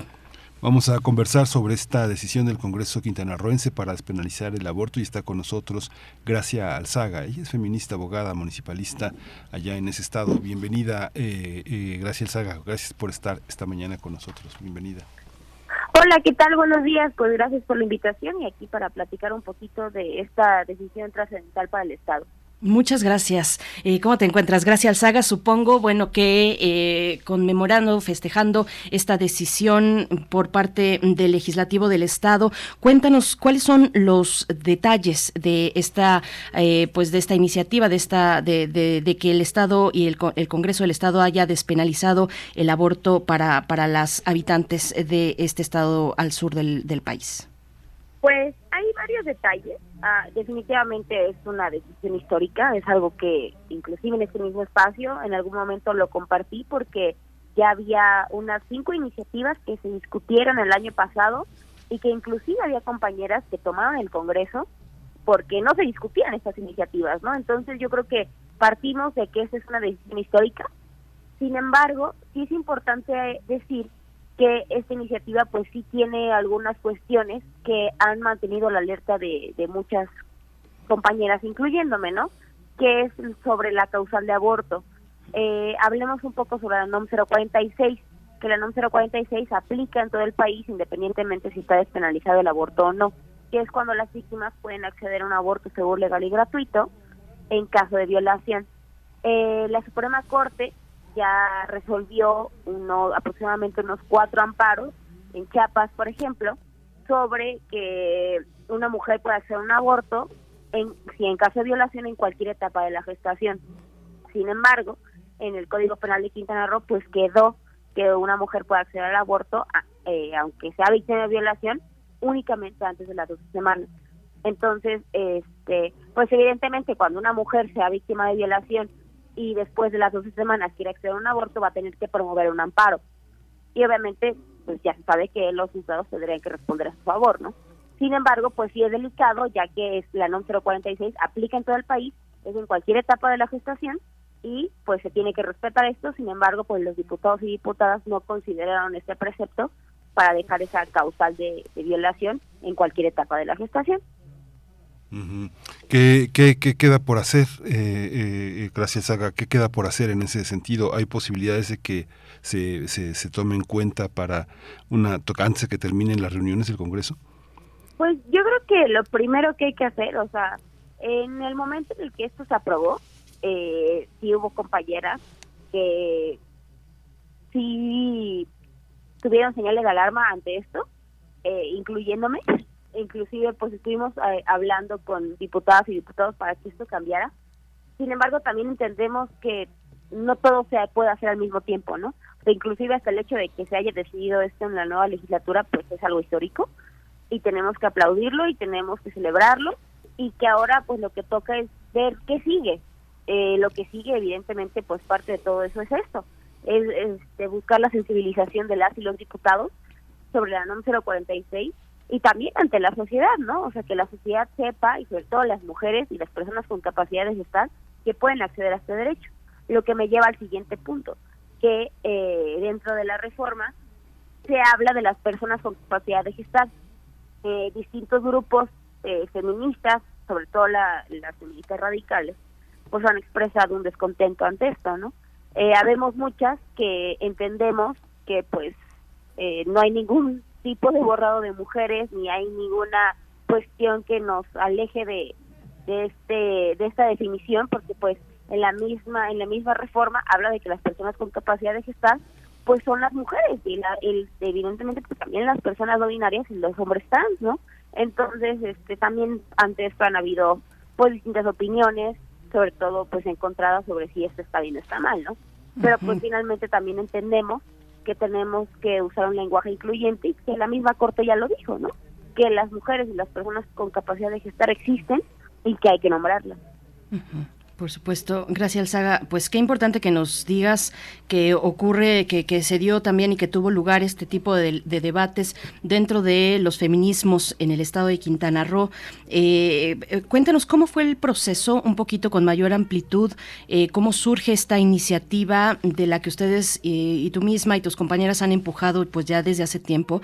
¿Cómo fue el diálogo, si es que hubo diálogo, cómo fue el acercamiento, los canales de comunicación con el legislativo? Gracias. Pues hay que recordar que acaba de cambiar la legislatura, es decir, acaban de haber elecciones en junio del año pasado. eh, estas, estas iniciativas se presentaron desde 2017, inclusive hasta en ese momento el gobernador del estado eh, presentó una iniciativa para la despenalización del aborto, no por voluntad propia, sino porque era necesario, ya que la alerta de violencia de género en una de sus recomendaciones hablaba de que era necesario despenalizar el aborto para poder cumplir con con este con las recomendaciones de la alerta. Sin embargo, esas iniciativas se mandaron a la congeladora, inclusive hasta una colectiva que se llama Marea Verde Quintana Roo promovió una iniciativa ciudadana. fueron muchísimas cuestiones que hicieron eh, que se terminaba discutiendo porque hasta el hecho de que las compañeras tomaran el Congreso, pues es como que para ponerle un hasta aquí a los diputados y diputadas para que se discutiera la iniciativa, ya después se realizó el Parlamento abierto, hubieron cuestiones porque aparte la, la idea era pues hacer la modificación a la constitución primero, ¿no? Y sabemos que muchas veces hacer la, los cambios a la constitución pues son muchísimo más arriesgados porque pues se requiere dos terceras partes de la votas de, de la votación por mayoría tanto del Congreso como de los municipios. Entonces, pues esta era una estrategia que sabíamos que iba a ser fallida porque pues no teníamos la mayoría calificada. Entonces, este, pues se hace esto sin embargo, pues no pasa la iniciativa.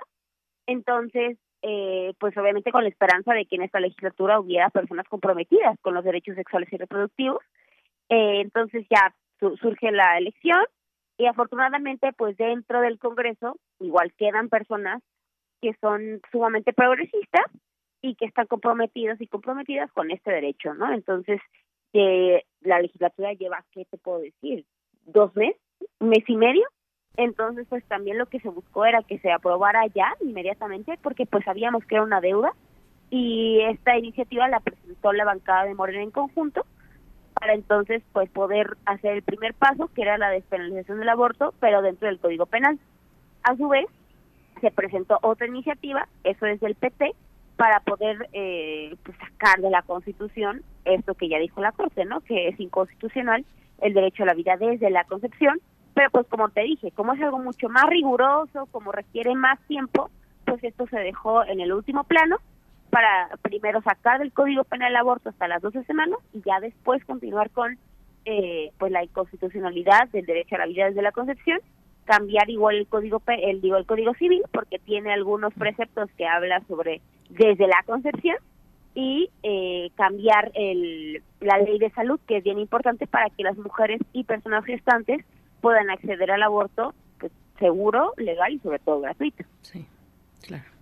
Ha sido muy interesante el desarrollo de la, de la lucha en Quintana Roo porque, bueno, tiene una gran influencia de Marea Verde Argentina. En 2018 es la primera organización que tiene esta visibilidad que motivó que muchas mujeres jóvenes de Quintana Roo se sumaran a esta, a esta red verde. ¿no? Hay una Marea Verde eh, de Quintana Roo que desde 2018 metió varias iniciativas ciudadanas para modificar la constitución. Cuéntanos un poco de ese proceso, porque la historia en Quintana Roo es muy larga. Yo creo que viene desde el siglo XIX, este, antes de que fuera el propio eh, Estado Quintana Roo, pero tiene una tradición realmente reciente en el que se han incorporado muchas jovencitas que no tienen miedo de nada y que están dispuestas a defender los derechos humanos, los derechos sexuales, la diversidad. Ha sido muy interesante. Cuéntanos un poco de este proceso y cómo ha sido la modificación de la propia constitución política del Estado libre y soberano de Quintana Roo. Eh, pues sí, este, esta lucha por los derechos sexuales y reproductivos hablemos obviamente también de Quintana Roo, ¿no? O sea, Quintana Roo es un estado prácticamente joven, donde eh, la mayoría de sus habitantes son jóvenes y que al mismo tiempo, pues como ha existido esta ola progresista, pues ha nacido una ola pues antiderechos, ¿no? De hecho ahorita, y se los comparto así abiertamente, pues están, están bastante enojados porque pues ellos creyeron que esto no iba a pasar, ¿no?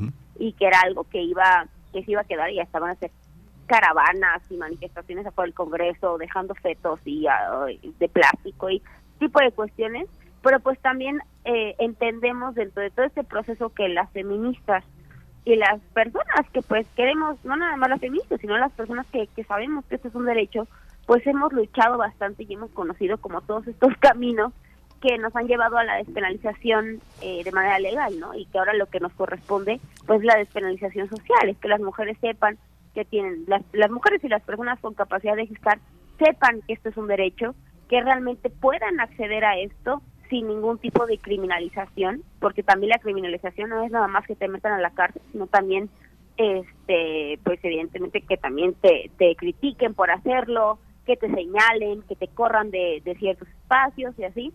Entonces, pues nosotros lo que hemos hecho durante todos estos años es, aparte de, buscar la despenalización eh, de manera legal, pues también acompañar a las mujeres y personas con capacidad de estar que quieran abortar, porque pues sabemos que esto va de la mano, ¿no? O sea, sabemos que el aborto en casa, sabemos que el acompañamiento es súper importante y que no necesariamente para que sea legal, pues lo podemos hacer, ¿no? Porque hasta la misma Corte lo dijo, o sea, no tenemos que esperar a que cambien los códigos penales para poder acceder a este aborto.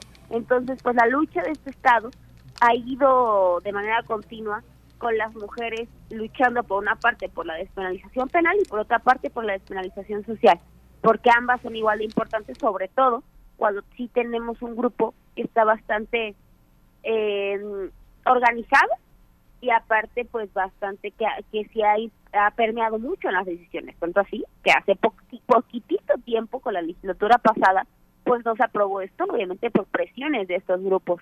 Sin embargo, pues también sabíamos que tarde o temprano se iba a dar esto, porque si no se daba, pues entonces ahí es cuando ya tenemos problemas sobre la marcha de las decisiones de la, de la Corte, ¿no? Porque también otra de las, de las alternativas que usamos fue presentar muchos amparos para que en algún momento alguno cayera, alguno lo atrayera a la Suprema Corte, para que entonces, así como fue en Coahuila y así como fue en Sinaloa, pues resolviera respecto al aborto en Quintana Roo, ¿no? Sin embargo, pues afortunadamente sí se logró dentro del Congreso local.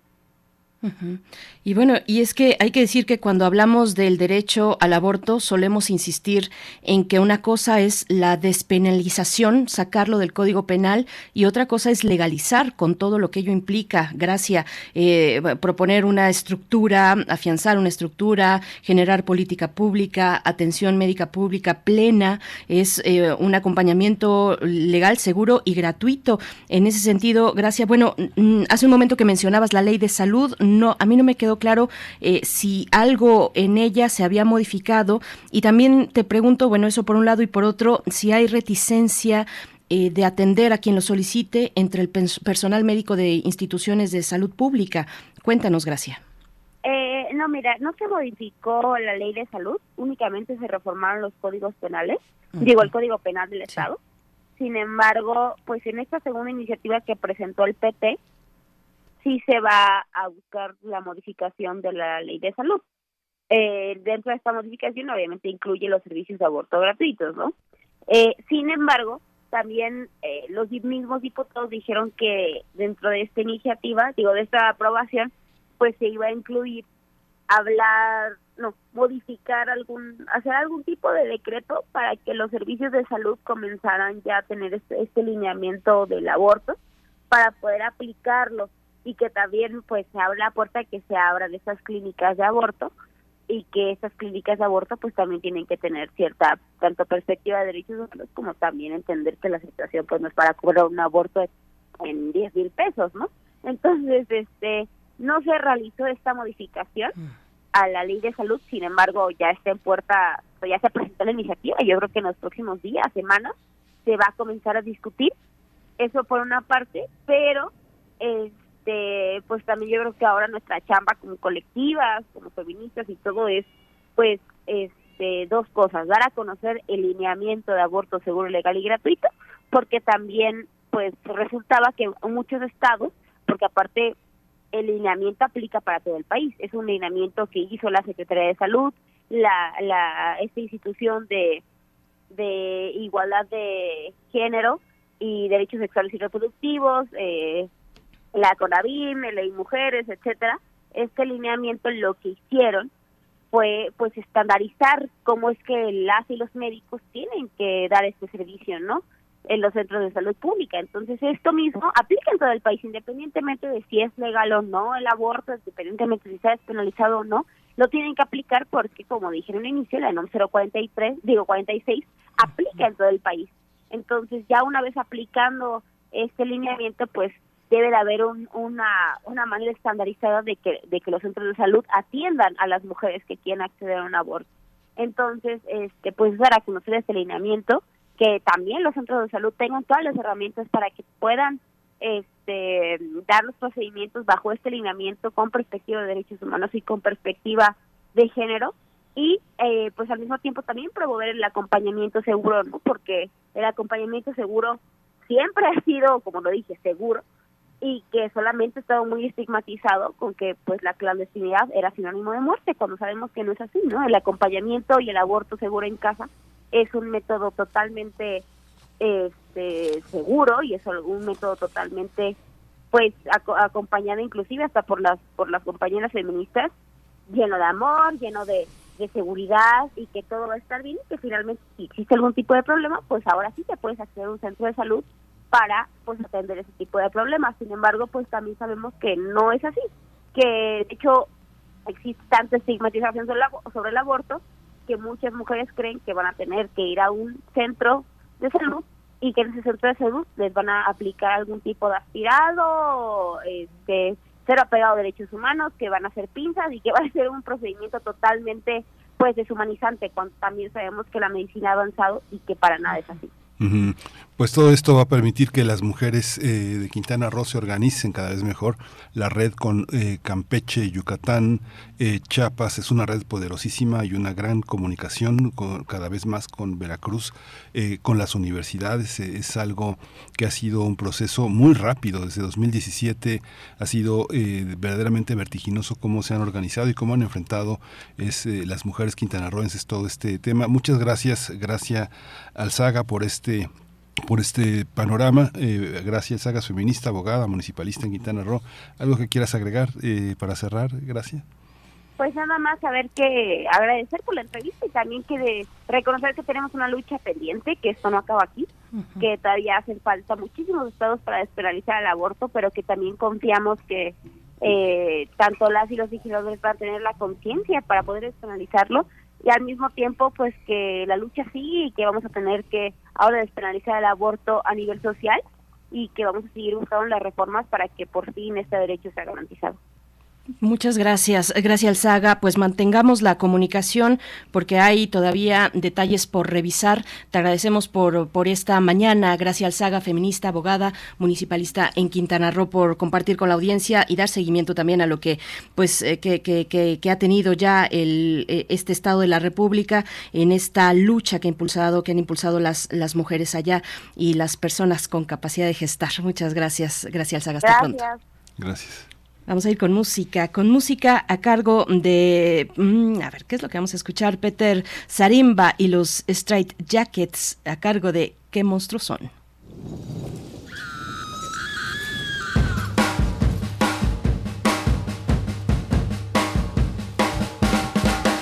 En una noche oscura y terrible estar en el castillo embrujado empezar a gritar.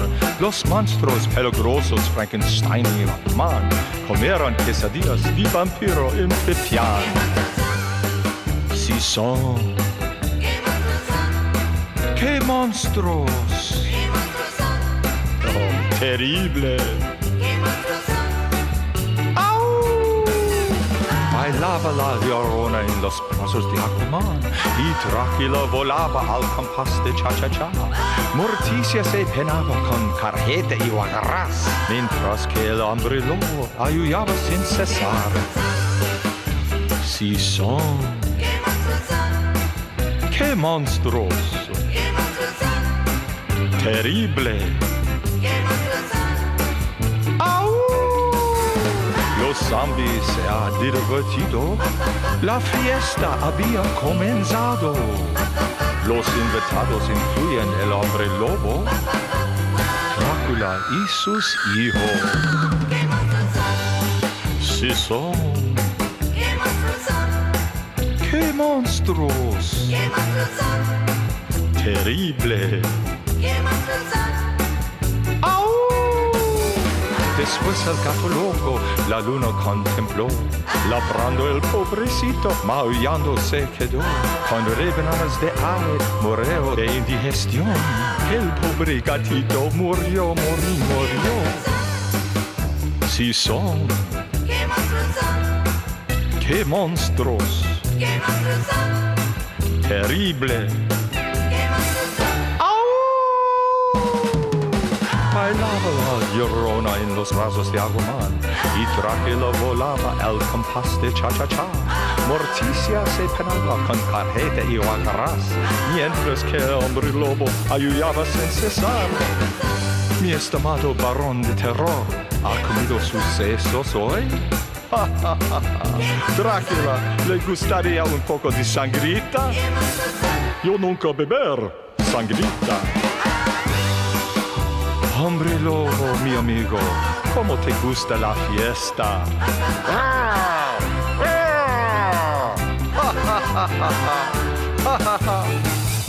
vuelve, hombre lobo, vuelve. Atrás, atrás. No, no. Ayúdame, Igor, ayúdame. No, no. Igor, Igor. Señor, sangre.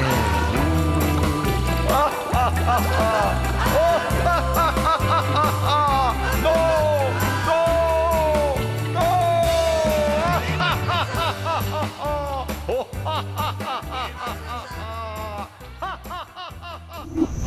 Primer movimiento. Hacemos comunidad en la sana distancia. Nota Internacional.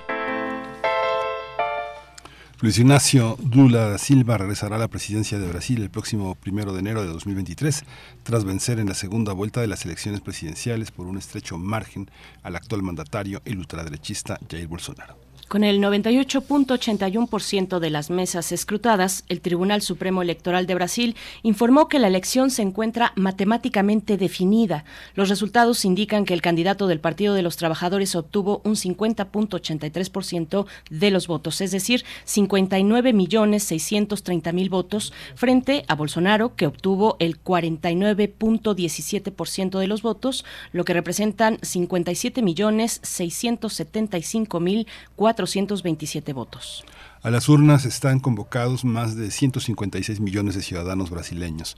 Durante la campaña predominó una fuerte polarización política, algunos hechos de violencia y la incertidumbre sobre si el actual presidente reconocerá su derrota, ya que en diversas ocasiones ha expresado sospechas sobre el sistema electoral brasileño. Pues vamos a tener un análisis sobre esta victoria electoral de Luis Ignacio Lula da Silva en la segunda vuelta de las elecciones en Brasil. Nos acompaña la doctora Regina Crespo. Ella es doctora en Historia Social por la Universidad de Sao Paulo. Es investigadora del CIALC en la UNAM, profesora y tutora en los posgrados en estudios latinoamericanos y letras de la UNAM. Investiga las relaciones entre eh, interculturales, las relaciones interculturales, cultura y eh, política. El CIALC desarrolla ahí en el CIALC desarrolla las actividades de Sembrar, el Seminario de Estudios Brasileños, y es una oportunidad que le agradecemos, doctora Regina Crespo, estar una vez más con nosotros esta mañana. Muy buenos días. Buenos días, Berenice y Miguel. Es un gusto estar con ustedes. Muchas gracias por la invitación. Gracias, eh, Regina. ¿Cuál, es, eh, empezamos por el panorama. ¿Cuál es el panorama que que, ves en esta elección, ya lo habíamos hablado, pero ¿cómo la observaste? ¿Cómo fue la emoción eh, de todo ese día viendo cómo las, las urnas se llenaban? ¿Cómo cuéntanos? Bueno, fue para los dos lados de la contienda, porque no podemos negar que hay dos, hubo y va a seguir habiendo por bastante tiempo dos lados, ¿no? Fue muy, muy difícil porque las estimativas eran, bueno, de las, eh, de las encuestas sería que este, la, la victoria de Lula sí se iba a dar, ¿no? Uh, en un margen de, de error así de 2%, y de hecho fue lo que pasó. O sea, había algunas encuestas de que sí le daban más, más este, ventaja, pero a la hora pues vemos que existió una, una diferencia de 2 millones 200 mil votos. Hasta el momento, falta acabar de precisar todo, todo el conteo, pero 2 millones pues para algunos no es nada y para otros es bastante, en el sentido de pensar que Lula da Silva salió de 580 días de cárcel, recuperó su protagonismo político, logró hacer una frente amplia, un frente amplio de casi más de 10 partidos, ¿sí? Y en su discurso de, este, de victoria enfatizó que el gobierno ahora no va a ser el gobierno del PT, sino de todos aquellos que sí estuvieron en la lucha por recuperar la democracia para el país. Y además dijo que no fue una victoria del PT, sino fue la victoria de un gran movimiento democrático que logró este, hacer que una pequeña pero significativa mayoría de la brasileña votara por el regreso a la democracia, por el fin del autoritarismo y por la búsqueda pues, de un país mejor. Eso sí eh, nos pareció súper importante en el sentido ya de abrir un pequeño eh, y primer e importante paso hacia la conciliación, que va a ser la política, creo yo, de Lula a lo largo de estos cuatro años. Pero ayer todo el movimiento sí fue muy intenso, muy tensionante y finalmente pues logró Lula y creo que eso va a ser algo fundamental para la recuperación de la imagen eh, internacional del país, de una búsqueda, de hecho, por estirpar este discurso de odio tan duro y tan desagradable y tan difícil, ¿no? Que se impuso casi casi como la regla de convivencia a partir del inicio del gobierno Bolsonaro en 2018. Doctora Crespo nos dice un primer e importante paso hacia la consolidación de y, bueno democrática por supuesto un triunfo fundamental para un movimiento democrático pero también un paso importante para la conciliación social. Son dos millones doscientos mil votos de diferencia eh, tal vez sea poco desde la perspectiva de la polarización social que ha generado pues eh, eh, todo el paso en el poder de Bolsonaro el discurso que tuvo en la campaña. Esta cuestión le pregunto sobre la mm, polarización social, la distancia, los discursos eh, de odio, de ataque, pues cómo, cómo se ve en el panorama de los desafíos que tiene eh, Lula da Silva y todo su equipo, pues enfrente y de inmediato. Mira, este Lula, yo creo que lo tiene muy claro y todo todo su equipo, ¿no? Más cercano de que obviamente el próximo gobierno no va a ser un gobierno igual al que fue en 2002 cuando este ganó las elecciones y se quedó eh, durante dos periodos como presidente, ¿no? La situación mundial es mucho más compleja, tenemos una guerra en Europa, una cuestión de aumento de, de, la inflación mundial, con una serie de medidas que todos los gobiernos están tomando para protegerse a sí mismos en el contexto global, ¿no? Va a, a enfrentarse a un Congreso con un perfil conservador sin precedentes uh, en la redemocratización del país y va también tener un gran problema de reducción de, del presupuesto porque este gobierno creó un instrumento llamado el presupuesto secreto que ha sacado de áreas fundamentales ¿no? de, de, del país, como son educación, este, salud, ¿no? recursos para hacer este, concertaciones entre los diputados. Y eso ha reforzado también el carácter bastante, pues, caciquista, digámoslo así, ¿no? De, de, del mismo Congreso. Entonces sí va a ser un, un, un, un periodo muy difícil que creo que el gobierno va a tratar de, de buscar reponer al país en el camino cierto de fortalecimiento institucional, de desarrollo social y de pacificación de esa división del país. Pero va a ser algo bastante complicado y va a tener que lidiar justamente con estas polarizaciones, ¿no? Eh, Bolsonaro ayer no se manifestó, sus, este, equipo a cada llamada de la prensa decía que el presidente se iba a ir, se había ido a dormir y hoy se presentó al palacio y no dijo una palabra, o sea, casi 15 horas después de su derrota, no ha asumido que fue derrotado, no ha asumido que Lula ganó la contienda y no se ha pronunciado. ¿sí? Ah, paralelamente a eso, ha habido una serie de movimentaciones de los traileros por el país cerrando carreteras, pidiendo la intervención militar, que haya un golpe para reponer el país, ahí sí, en su perspectiva del camino correcto, que no es la que finalmente ah, generó las, los resultados de la elección de ayer, pero todo eso sí genera una cierta inestabilidad y una cierta pues preocupación, ¿no? De parte de la población en general e incluso de los que acaban de ganar la contienda, que son este, los partidos asociados a este Frente Amplio que apoyó a Lula da Silva brasileños que están del lado de Bolsonaro son tan brasileños como los que están del lado de Lula, pero ¿qué clase de polarización es la que se espera, Regina? ¿Cuál es la, la eh, eh, lo que lo que se espera para la vida cotidiana? Digo, es un monstruo Brasil, es enorme, ¿no? De este de San Paulo a Río eh, es, un, abismo, pero ¿cómo cómo lo percibes? ¿Cómo percibes este cambio en materia de la vida cotidiana? Con todo y que es muy amplia la vida cotidiana de Brasil. Sí, es lo, también una, una, una, afirmación fundamental que, que Lula tuvo en su, en su discurso ayer, un, un discurso muy bien, bien planteado, muy ponderado, muy uh, equilibrado, creo yo, fue que no hay dos Brasiles, ¿sí? que Lula no va a gobernar para la izquierda, no va a gobernar mucho menos para el PC, ¿no? Hay que recordar que durante todos estos años ha habido una demonización no solamente de la izquierda, sino que principalmente del PT, del Partido de los Trabajadores, como si él fuera el gran villano, ¿sí?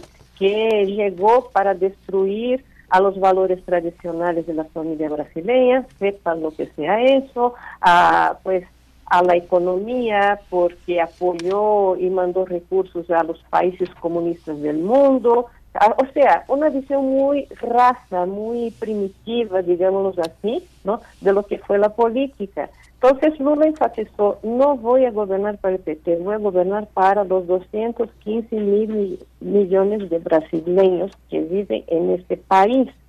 Pero ese proceso de desarticular el discurso del odio, de tratar de ser incluyente, ¿no? De ser tolerantes incluso con esta ignorancia rancia, ¿no? De esta gente que sí se apoyó mucho en la demonización de la política para, para existir, no va a ser algo sencillo y va a tener que basarse en mucha, mucha concertación.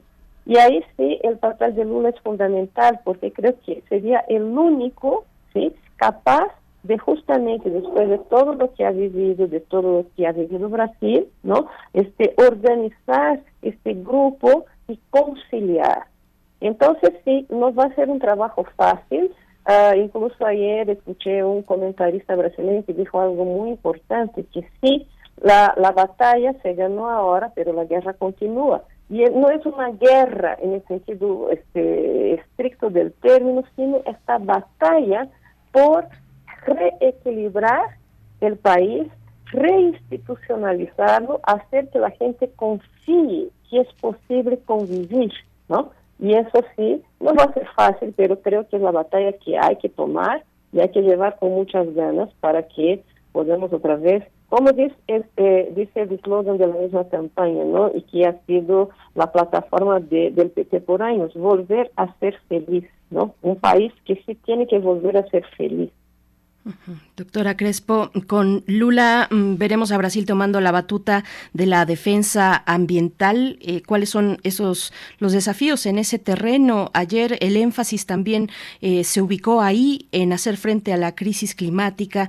Dijo Lula en su mensaje, eh, habló de la deforestación cero en la Amazonía, de combatir cualquier actividad ilegal, de también un crecimiento sostenible de las comunidades que habitan la Amazonía Amazonía, de una, incluso habló de estar abiertos a la cooperación internacional para proteger esta región fundamental para todo el planeta, eh, compromiso con los pueblos indígenas, pacificación ambiental, bueno, elementos muy interesantes e importantes eh, de cara a lo que representa Brasil para el mundo, doctora Crespo. Sí, mira, como acabas de mencionar, esas palabras son claves, este, pacificación, conciliación, apoyo, este, sí, eh, yo estoy, eh, no digo que optimista, pero esperanzada, ¿no? De que este discurso sí empiece a callar con más fuerza este, a la sociedad brasileña, ¿no? Porque en términos generales podemos pensar que sí, Bolsonaro tuvo casi 50 millones de votos, pero el núcleo duro, ¿sí? De, de los bolsonaristas son 25, 30 millones de gente, quizás menos, pero son gentes que sí eh, tienen, muchas de ellas, puestos clave en el gobierno, en el aparato estatal, ¿no? Incluso, por ejemplo, la FONAI, ¿no? La Fundación Nacional uh, del Indio en Brasil, está totalmente ocupada no por antropólogos, como había sido desde que se creó, pero por militares. Entonces, ese va a ser un trabajo, ¿no? De reelaboración de la misma estructura del Estado para que el Estado pueda volver a funcionar como funcionaba antes. Y claro, no va a ser sencillo. Ahora bien, el compromiso del gobierno brasileño en contra de la crisis climática, que generó una serie incluso de premios durante los gobiernos de Lula, eh, fuertemente, y también en, el gobierno de, Dilma un poquito menos, este, premios internacionales y todo lo demás, sí va a tener que volver a ser parte, formar parte de la agenda, como ya dijo el presidente electo ahora, pero sí va a tener el gran desafío de tratar de desarticular todas esas fuerzas que fueron impuestas pero, por el gobierno Bolsonaro en el sentido no de construcción, sino de destrucción. Si este, nos, acordamos bien, uno de los primeros, eh, una de las primeras afirmaciones de Bolsonaro cuando ganó la presidencia fue hay mucho que destruir en el país. Eso es significativo y sintomático de la diferencia de proyecto entre el que se va el 31 de diciembre y el que llega el 1 de enero. Entonces, sí, insisto, va a ser un camino muy largo, pero todas estas acciones de creación, de recuperación, de uh, conciliación, negociación, ¿sí? hacen una, dan una mirada de que el camino que se quiere tomar ahora no es de la destrucción, aunque haya que desarticular todo el uh, equipamiento, por decirlo de alguna manera, de, de, destrucción creado por el gobierno que ahora se va a acabar, pero de construcción de un futuro mejor. Sí, hay una parte también... Sí, escuché, Berenice? Sí. Sí, adelante, Miguel Ángel, te, estamos escuchando. Sí, Regina, también hay otra parte que tiene que ver con lo que pudo destruir Bolsonaro eh, presupuestalmente. ¿Cuánto tiempo calculas que de energía va a invertir el gobierno en, en, en, deshacer todo lo que constitucionalmente modificó Bolsonaro en materia de salud, en materia de educación? Es una gran tarea legislativa que va a enfrentar el gobierno brasileño, ¿no?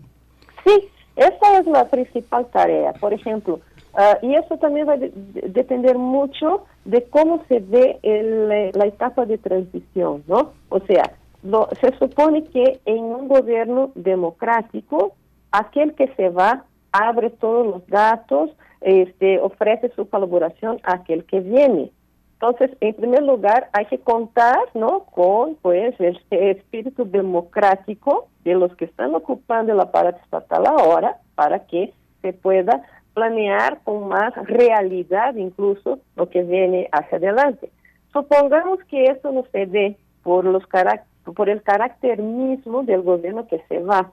Entonces, la lucha empieza incluso a partir de suposiciones, de estimativas, de posibilidades de este, negociación que se van a dar, ¿no? Para que el presupuesto del año que entra pues sea factible incluso para poder este, cumplir con dos de las primeras, este, dos de las primeras ideas y, y, casi misiones que impuso Lula ahora en su discurso, que es acabar con el hambre ¿no? y retomar el crecimiento.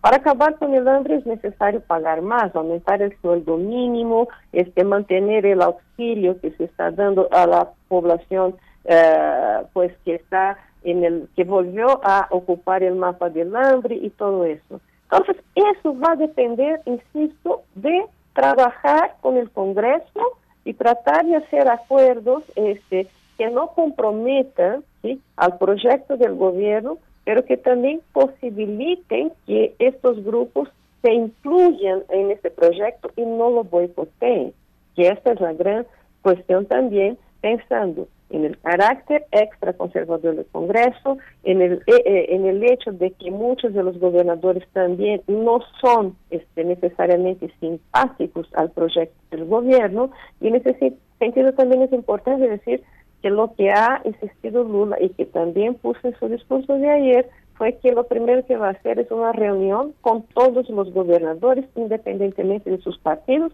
para entender cómo está la dinámica económica, política y social en sus respectivos estados para que se propongan, este, proyectos este, de colaboración entre el gobierno federal y los gobiernos estatales. Esa es otra es otra búsqueda de abrir el espacio para la colaboración y para la construcción.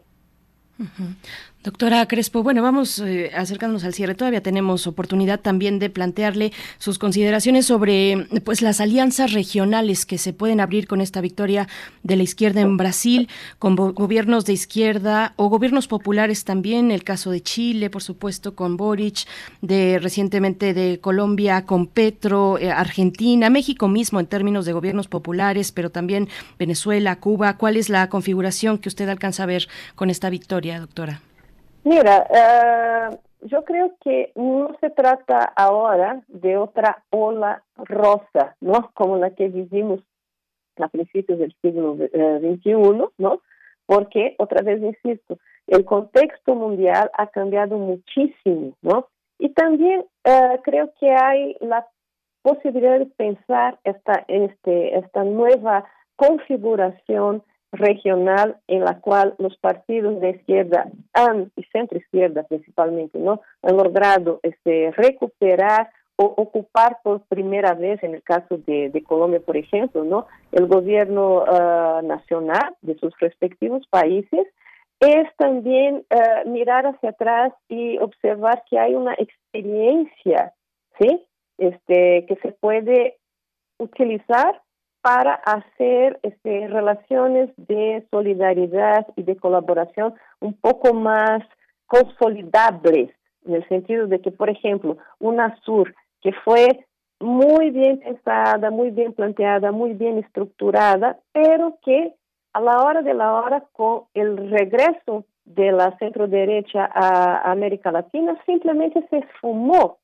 ¿sí? Esas cosas no pueden ya suceder. O sea, no es borrón y cuenta nueva y no, no, no, no tenemos un eterno partido de fútbol que se lleva a cabo en América Latina, ¿no? Es necesario construir instituciones nacionales consolidadas, sólidas y también regionales. Y yo creo que el hecho de que tengamos esa experiencia previa y esa recuperación ahora de los gobiernos de centro izquierda uh, sobre la región nos puede abrir un camino mejor principalmente pensando en la construcción de un mundo más polarizado, ¿sí? que es lo que sería, creo yo, una meta mucho más interesante para que los este, intereses de América Latina, que obviamente son muy diversos, y hay que también lidiar con los conflictos regionales, que son obvios y ahí están, pero que puedan llevarse a cabo desde una perspectiva más madura poniendo no solamente a los países latinoamericanos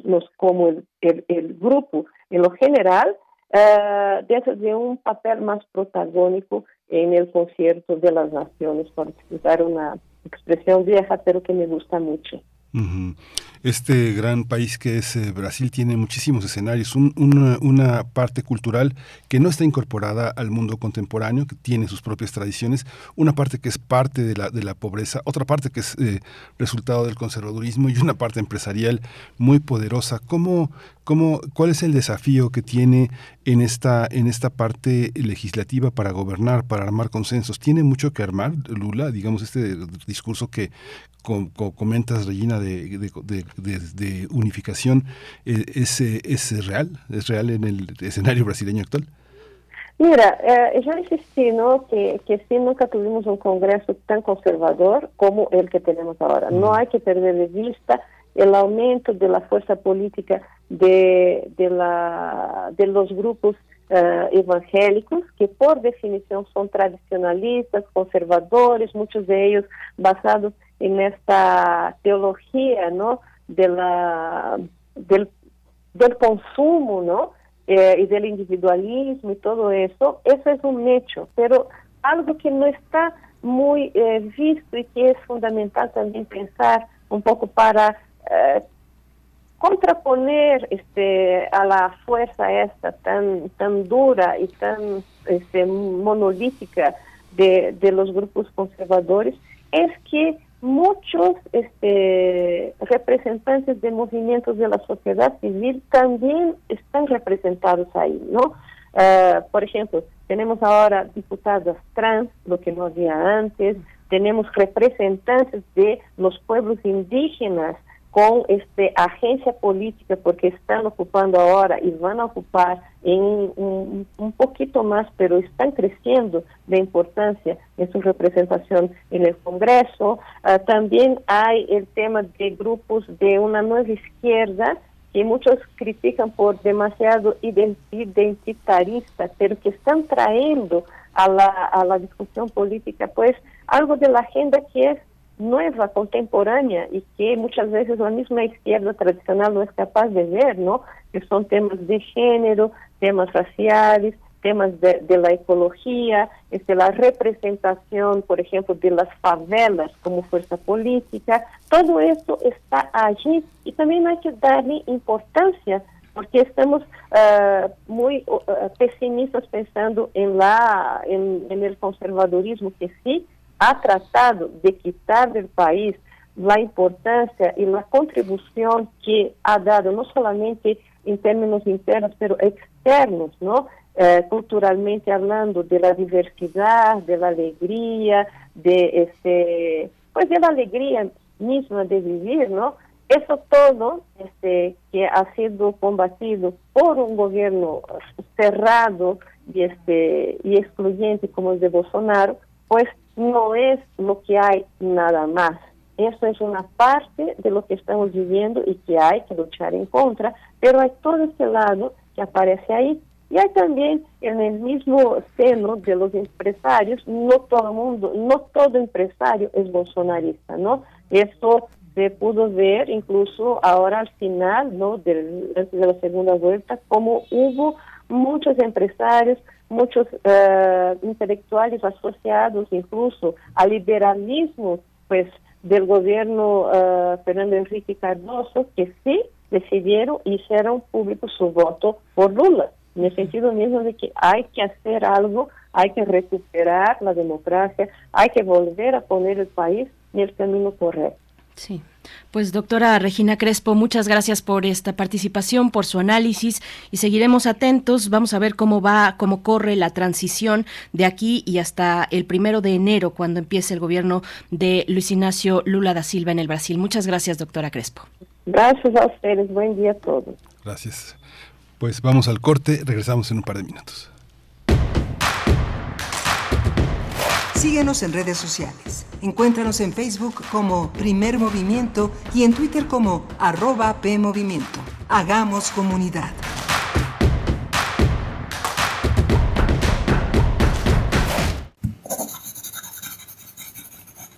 Un libro no termina con el punto final. No es solo la escritura y la corrección. Hay mucho más que un proceso creativo o un arranque de inspiración. Las palabras encierran conocimiento y cultura, pero también gustos y texturas. Los invitamos a probar los sabores y los saberes del lenguaje. Eso, todo eso es lo que saben las palabras. Saben las palabras. El amor por el lenguaje en todas sus presentaciones. Con Laura García. todos los lunes a las 18.30 horas, retransmisión sábados a las 17 horas, solo por Radio UNAM, Experiencia Sonora. Ay, no, comadre, ya no entiendo nada. Cada día todo más caro. Yo sí entiendo, estamos muy mal. Todo está carísimo. Además, ya no se encuentra lo mismo que antes. En México, vivimos una crisis alimentaria. La inflación y la falta de seguridad han generado carestía de alimentos y precios altísimos. En el PRD proponemos un plan de emergencia alimentaria que garantice el acceso a los alimentos a precios justos. PRD los alimentos naturales ya se vieron ganadores. Los del Atlético Chatarra son pura mala vibra. Este partido se pone chatarra.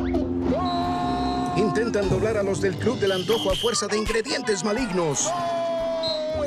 Los alimentos saludables son nuestros héroes salvadores. Recuerda revisar el etiquetado, haz ejercicio todos los días y disfruta de gran salud. Come como nosotras y ponte saludable. Pura vitamina. Compartimos música para inspirar un recuerdo. Pero también podemos compartir recuerdos que nos lleven a las mismas canciones. Cancioncitas me faltan, cancionero. Cancioncitas. Todas las caras de la música popular del siglo pasado. En memoria y de la mano del maestro Fernando González Gortázar.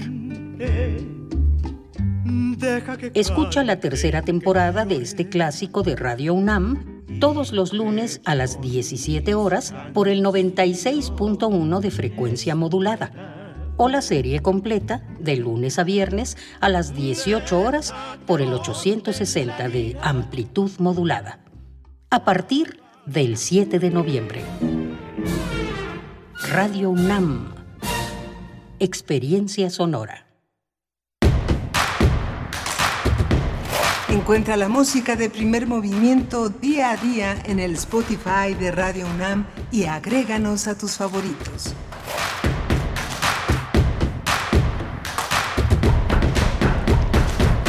Hola, buenos días. Ya estamos de regreso aquí en primer movimiento. Son las 9.04 de la mañana. Ah, son las 8, son las 9 de la mañana con 4 minutos. Ya está actualizado nuestro reloj allá en el del otro lado de la, del otro lado del cristal, donde está Rodrigo Aguilar en la producción ejecutiva, Violeta Berber en la asistencia de producción, Antonio Quijano, jefe de noticias, y Arturo González al frente de los controles técnicos de la cabina. Eh, mi compañera Berenice Camacho del otro lado del micrófono. Querida Berenice, buenos días. Miguel Ángel Quemain, muy buenos días. Seguimos acompañándoles en este lunes 31 de octubre, en los últimos momentos, las últimas horas de este mes de octubre. Pues bueno, muchas gracias por su permanencia, por su escucha desde muy temprano, desde las 7 de la mañana, ya cuando asomaba plenamente el sol en realidad, con este cambio, bueno, con esta, eh, con este final eh, del, del, del horario de verano, luego de pues más de dos décadas de implementación en México, pues bueno, ya no más, no regresará el horario de verano y bueno, así les saludamos en esta mañana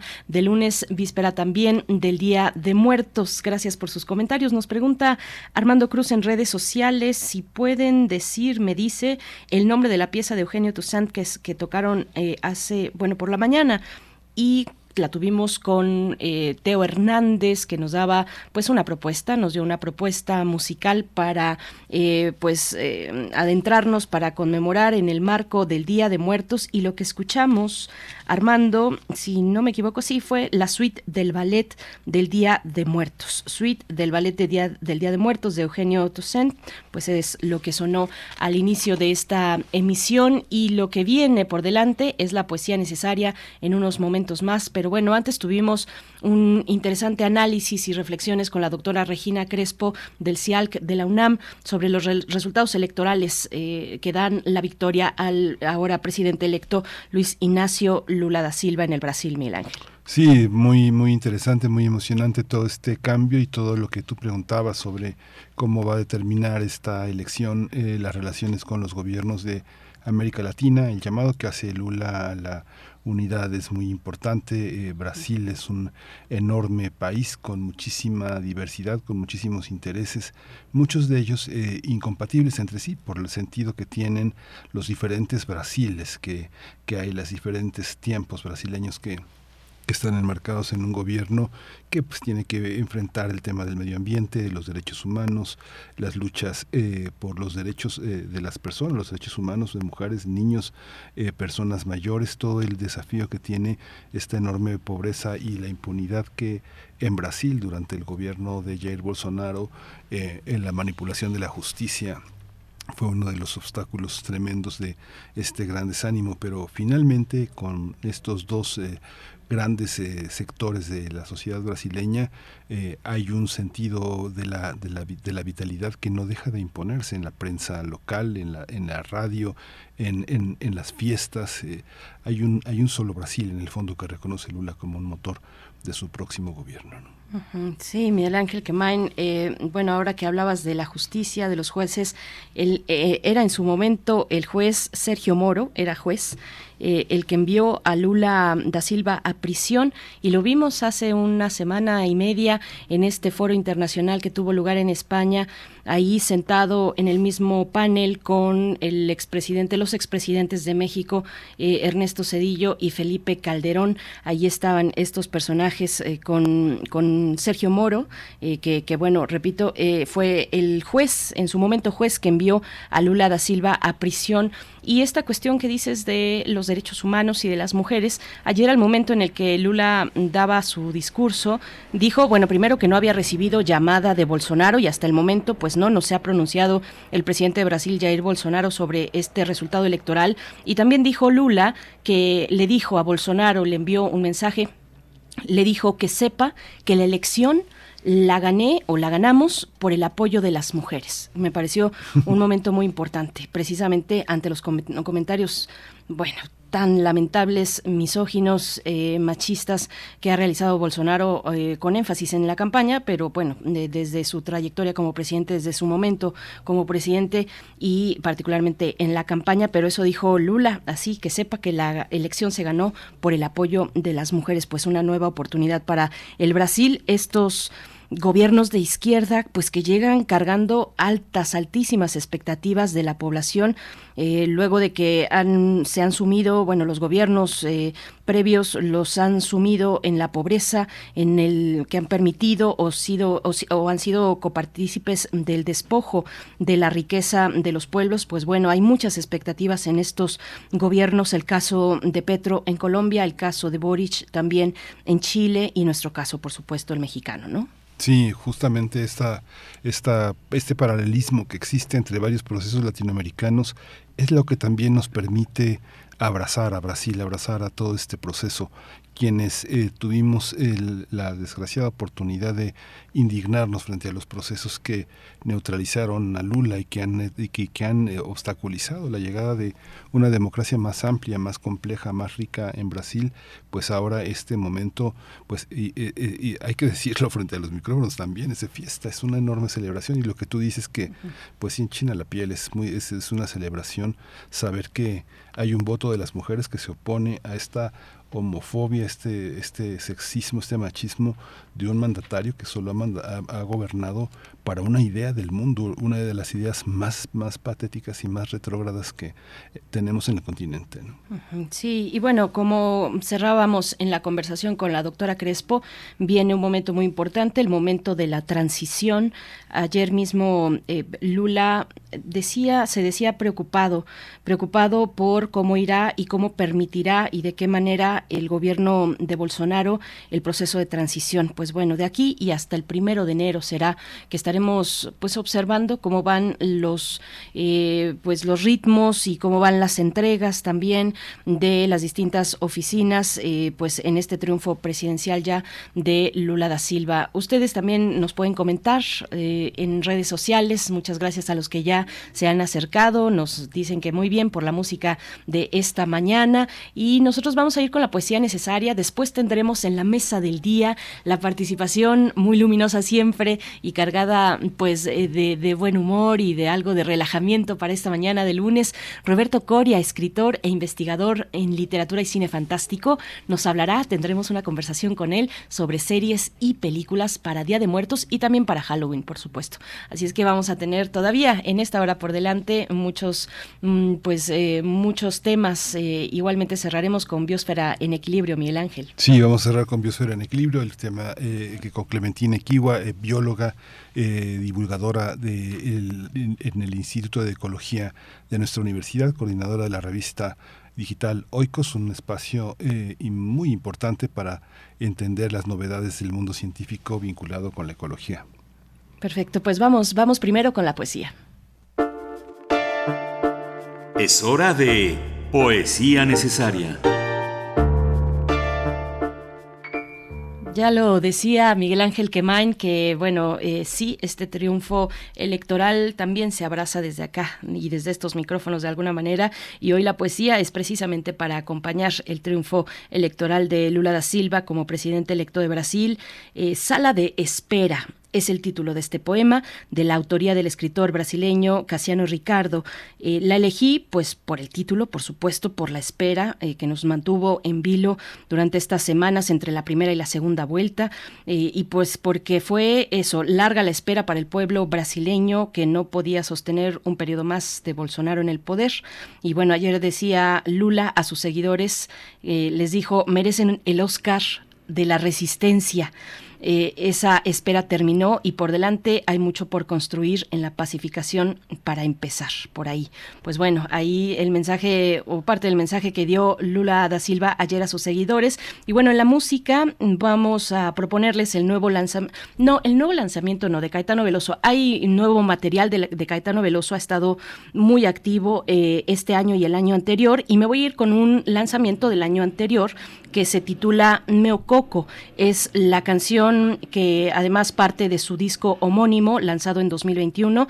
Y bueno, está en esta canción Habla Caetano Veloso de su país, de la gran diversidad, de la inmensa diversidad que tiene el Brasil. En algún punto dice eh, que es una nación demasiado grande para que alguien la trague, dice Caetano Veloso. Así es que vamos con la música, pero antes con la poesía, Sala de Espera de Casiano Ricardo.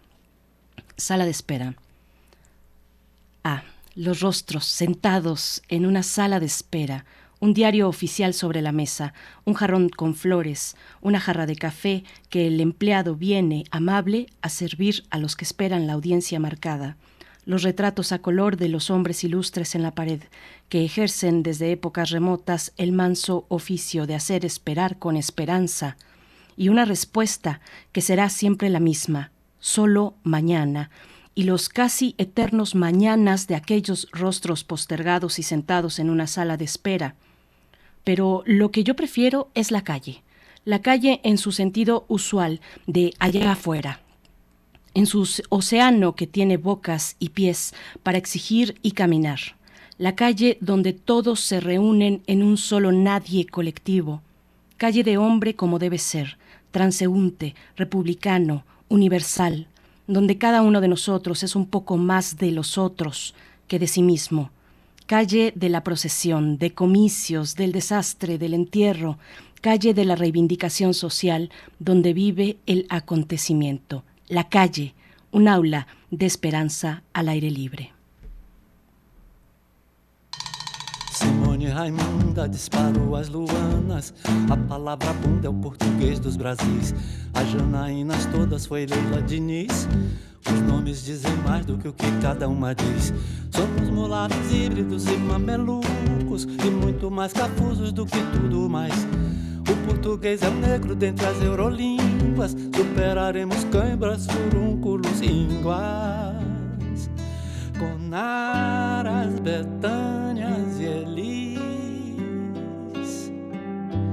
Faremos mundo feliz, únicos, vários iguais. Rio Canaveses, Belém, Natal, Vitória do Espírito Santo. Bomba luminosa sobre o capital. A quem além do seio do bem e do mal, teimosos e melódicos no nosso canto. Católicos de axé e neopentecostais, nação grande demais para que alguém engula. Avisa aos navegantes, bandeira da paz. Ninguém mexa jamais, ninguém roça nem burma. João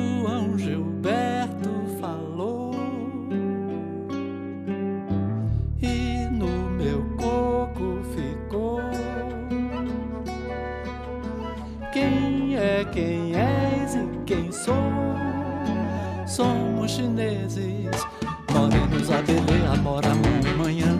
Nosso futuro vê a sair guardiã. Ubirajaras, meu carimã, saputi. Vira que eu vi, vira, vira, vira que eu vi. Irene, Rira, Noel, Caimari. Tudo em Buarcará, na arca de zumbi. João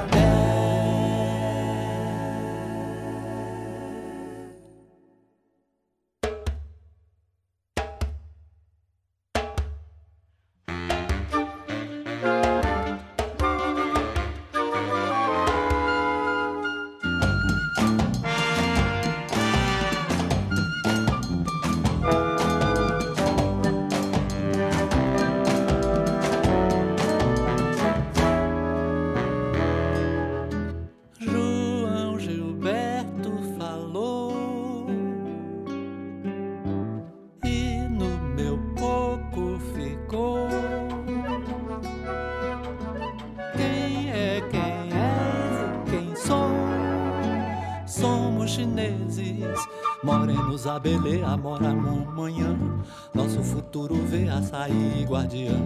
O Birajaras, meu carimã, saputi. Vira que eu vi, vira, vira, vira que eu vi. Irene, Rira, Noel, Caime, Ari. Tudo em Buarcará, na arca de zumbi. Sabé. Primer movimiento. Hacemos comunidad con tus postales sonoras. Envíalas a primermovimientounam.gmail.com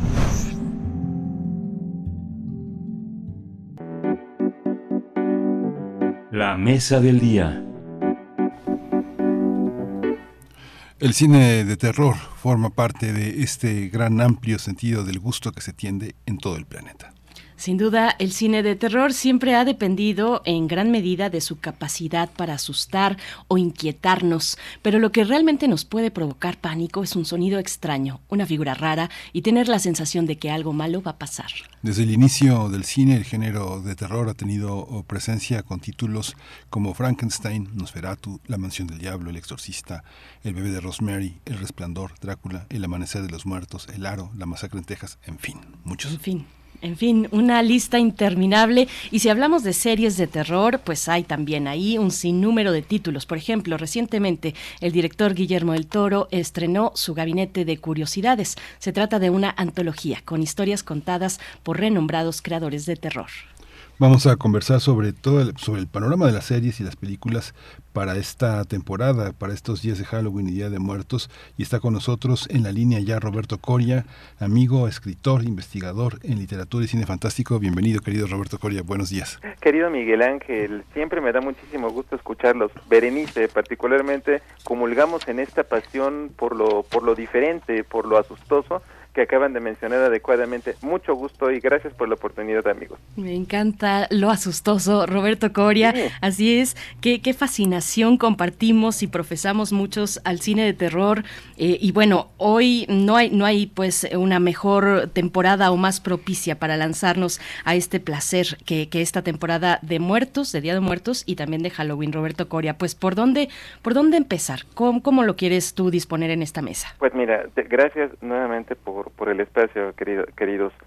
Yo, cre, yo creo, digo, tiene que ver mucho con tus filias, eh, con tus, eh, vaya, con tu primera educación sentimental.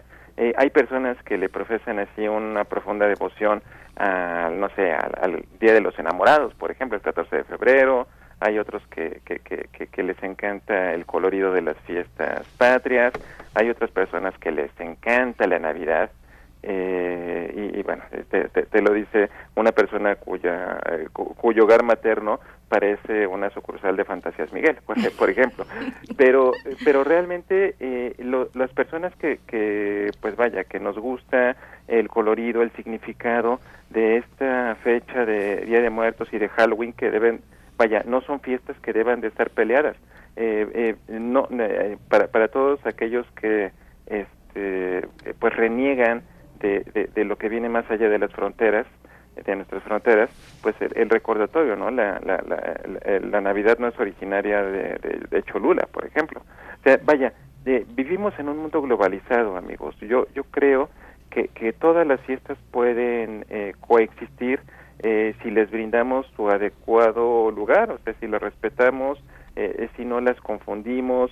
El, el, yo, yo como lo veo, este, Berenice y Miguel Ángel, eh, esta, que para mí es la, la, época preferida del año, es una celebración a nuestros muertos y es una celebración a la vida. Somos conscientes de que somos parte de un gran engranaje, un, un gran engranaje que, que, que sea como, como ya lo dijeron ustedes, eh, se ha eh, convertido pues en una parte importantísima de nuestra, de nuestra cultura, de nuestra formación, eh, y bueno, eh, digo, es la época donde podemos comer muchísimo pan de muerto.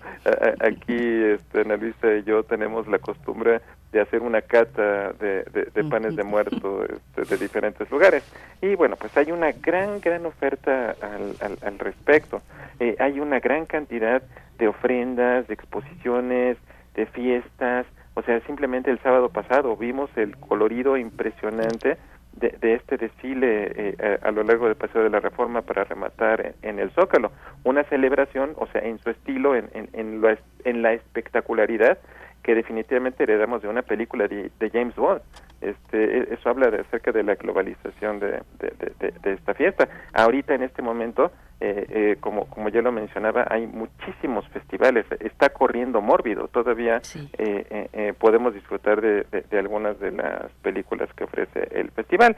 Y pues, naturalmente, como bien acotaron y ya mencionaste muchos títulos, Miguel Ángel, que pues de alguna manera pues son una parte obligatoria para acompañar esta, estas fiestas.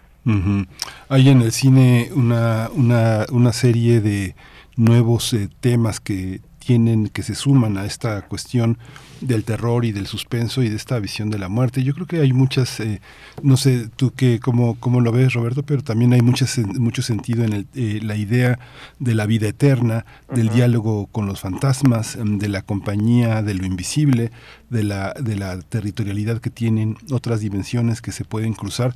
Hay nuevos temas, nuevas aproximaciones al cine a partir de viejas ideas. Yo lo veo, fíjate que me he echado últimamente todas estas eh, producciones que hizo Ricardo Arnaiz, este director mexicano que ha producido con Edward James Olmos varias, eh, varias series, que ha reescrito la leyenda de la Nahuela, la Huala, Nicté, este la leyenda de la Llorona, las momias de Guanajuato, ha sido muy interesante volver a ver esta toda esta serie de temas a, la, a los ojos de una de un empresario de la animación. Yo no sé entre el cineasta, el animador, el marketing.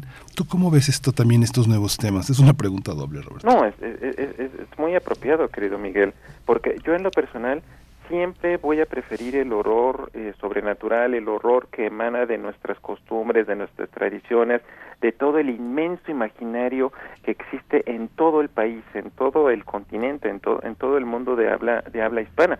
Yo siempre voy a preferir este horror, eh, querido Miguel, eh, eh, porque definitivamente, al igual que como dicen las abuelas, témele más a los vivos que a los muertos.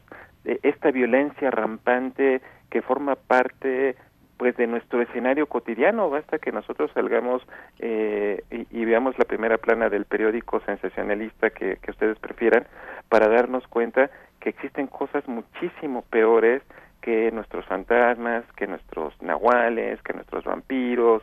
Eh, vaya, yo, yo, prefiero a todos estos eh, seres, Miguel, porque ellos se quedan eh, en la tradición, se quedan en la página impresa, se quedan en, en, en la cinta, en, el disco, en el DVD, cuando yo le pongo stop al control remoto. En cambio, el otro error, el otro, el otro horror es una eh, presencia acechante y, cotidiana y, con posibilidades devastadoras.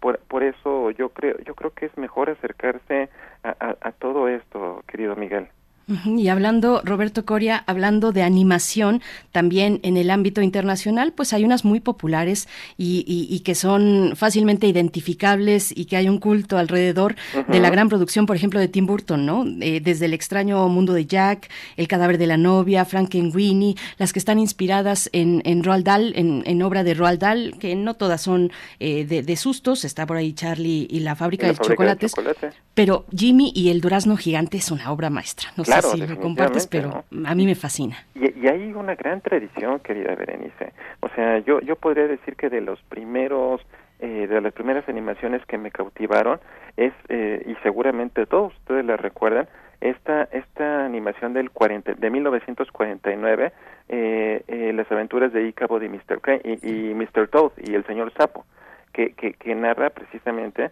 eh, bueno, son dos episodios eh, y, el último, el segundo, narra la, las desventuras de Ichabod Crane, el eminente profesor que, que, llega al Pacífico pueblito de Sleepy Hollow y, y, pues tiene un encuentro directo con el terrible jinete sin cabeza. Esa película, no sabes cómo me encantaba, Berenice. El, el, el, e, es curioso, la, la, la, música original, las voces originales las hace Bing Crosby pero en español como yo la conocí, la hace el maravilloso, único e irrepetible Germán Valdés Tintán. Eh, eh, en la noche de difuntos no hay que andar, ni hay que salir a caminar. Es, es, es este, verdaderamente eh, increíble. Y, y, y bueno, esa, esa película, si ustedes la quieren recordar, eh, estamos en la época del streaming, en la época de las plataformas, por ahí en, la, en, en el streaming de Disney ya está disponible, ayer la acabo, la acabo de ver, este, como parte de los ritos obligados para este momento, o por ejemplo que pueden ver en YouTube, eh, seguramente eh, muchos la, la conocen, una animación de 1953, una adaptación del Corazón del Autor de Edgar Allan Poe, dirigida por Ted Parmili y, y maravillosamente narrada por James Mason. Es, eh, esa la pueden encontrar con mucha facilidad en, en, YouTube o, o, otra cosa obligada es la gran calabaza Charlie Brown. E, es, esta, esta animación de 1966 es verdaderamente maravillosa. Es, es interesante porque eh, de, alguna manera los niños están muy cerca de estos temas y sienten una, un, un gran interés por, por, por, todo lo, lo, diferente. A, los niños les encanta esto, ¿no? Y, y, y, acaba de decir Miguel eh, eh, muchos ejemplos que hablan acerca de la cercanía que tienen nuestros nuestros menores hacia este tipo de temas. Claro y otros temas también, Roberto, como eh, que tienen una enorme presencia en, la, en las redes que, eh, y me llama la atención cómo, cómo le atrae a muchos niños el tema, el tema del budismo, el tema del avatar, aunque no se pronuncie como un tema budista, eh, la idea de la muerte como transformación, como metamorfosis, es otra idea también sumamente interesante. ¿no? No, no todo va a ir al más allá, donde hay una dimensión semejante a la nuestra, sino que la transformación tiene que ver con el replanteamiento de las generaciones una tras otra sobre sus compromisos, sobre sus responsabilidades y también sobre un personaje que es fundamental, el tema de la naturaleza con toda y su con todo y su animalidad y su y, su y su mundo vegetal. ¿Cómo cómo observas la muerte en ese territorio? Pues yo yo creo que es muy atinado, Miguel, porque yo creo que forma parte del proceso de madurez eh, eh, eh, conforme vamos avanzando, pues nos damos, nos vamos dando cuenta y le vamos dando peso eh, a, a, todo, a todo, a todo esto que acabas de, mencionar. O sea, forma parte de todo un proceso, de todo un proceso donde pues estamos como individuos conscientes de la luz y de la oscuridad que está a nuestro alrededor, que, que, que viene, que viene este con, este temor, eh, con, ese pensamiento irracional, eh, porque yo, yo, yo conozco a Berenice Camacho, sé que es una gran admiradora de, todo esto, y no es una mala persona, o sea, no es una adoradora del demonio, no es, un, no es alguien que está buscando el mal para el prójimo simplemente por el placer de, de hacerlo, o sea, vaya, eh, lo, lo, lo, decía este... Eh, eh, Roger Corman, el, el, nuestro nuestro gran director de cine que todavía está afortunadamente vivito vivito y coleando. Él, él decía que algunas de las mejores personas que conocía y, refiriéndose al gran Vincent Price, eran personas que les encantaban este tipo de temas. O sea, esto que nos guste, que nos guste este imaginario, eh, no nos hace malos, Miguel. Eh, eh, estas noticias de, de, de, la muerte de, muchísimas personas en una celebración de, Halloween, este, los comentarios eran penosos, o sea, personas burlándose, ya ven lo que les pasa por andar adorando al demonio, por andar este, celebrando una festividad este, pagana, o sea, eh, eh, esto no nos hace malos. Yo, yo, yo, yo creo que por el contrario, somos más conscientes de eh, que tenemos dos caminos, el camino del bien, aunque parezca cursi decirlo de esta manera, y, y el camino de la oscuridad, y, y, y, definitivamente nos vamos a decantar siempre por el camino de lo, de lo, de lo luminoso. Roberto Coria, yo creo que estamos conectados por una extraña fuerza. Yo estaba pensando en Vincent Price también, ah, en este, este icónico eh, actor del cine de horror de los años 50 en Estados Unidos, porque estaba pensando en él por eh, un cortometraje que antes de cerrar el tema del cine para los más pequeños, eh, un cortometraje animado que realizó Tim Burton en 1982 que se titula Vincent, que es un pequeño niño de siete años que se llama Vincent Malloy y que tiene una fascinación por Vincent Price y sueña ser Vincent Price. Es un pequeño corto que se encuentra en YouTube y que está ahí, de verdad es una, es una maravilla. 1982, Vincent, si no lo han visto, es eh, muy recomendable para los más pequeños y los más grandes también, es fabuloso. Y quiero preguntarte eh, y que nos cuentes, Roberto Coria, bueno, actualmente tenemos, eh, pues, bueno, está Guillermo el Toro con esta serie Gabinete de Curiosidades, no sé si ya la vieron, no vamos a, hacer spoilers ni adelantos. Aquí no hay spoilers. Aquí no hay spoilers, sobre todo porque se acaba de, de estrenar, entonces yo solo he visto dos capítulos, los dos primeros, eh, no vamos a hacer spoilers, pero sí de una producción, hablar de una producción en habla hispana eh, no solamente en Latinoamérica, sino también en España, por ejemplo, con un cine de terror, pues que es muy peculiar, que es hasta cómico, ¿no?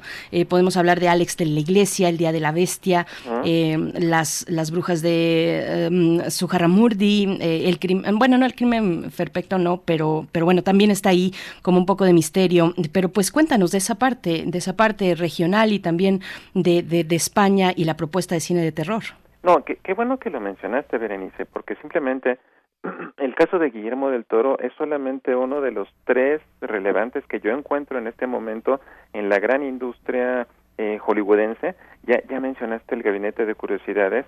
Estos ocho, van a ser ocho capítulos, yo nada más he visto cuatro.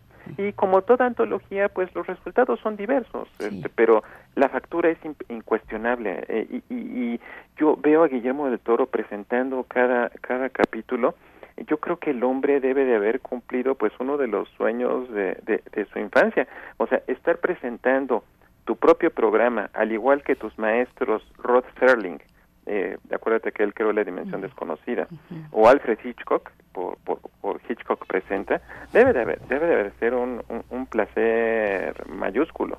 Y, y, bueno, este, ya, ya, ya lo dije, eh, eh, el tercer capítulo que se llama La Autopsia, creo que hasta el momento es mi favorito.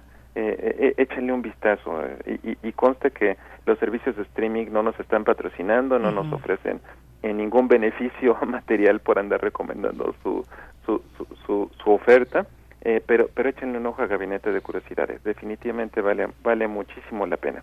Y, y por lo que respecta a, a, las presencias mexicanas en este momento, no, no sé si ya vieron en, en el streaming de Disney, esta adaptación, este pues mediometraje que se llama Hombre Lobo después de la medianoche, Werewolf by Midnight, eh, donde Gael García Bernal interpreta a, Jack Russell, que, pues no es otro que un, que un hombre lobo. Es, es un, eh, como les digo, porque dura 40 minutos, 41 minutos, es un mediometraje.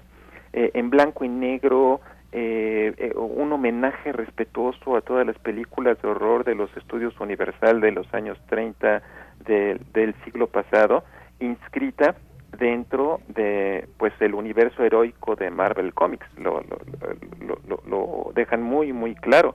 Y este bueno está está basada en, en un cómic de, en una serie de cómics de 1972 en la época en la que Marvel eh, hacía la tumba de Drácula hacía como un esfuerzo por llegar, llevar los grandes clásicos de la literatura de, de horror al mundo del cómic. Eh, este, este este este mediometraje lo dirigió Michael Giacchino que pues es uno de los músicos queridos por por Guillermo del Toro.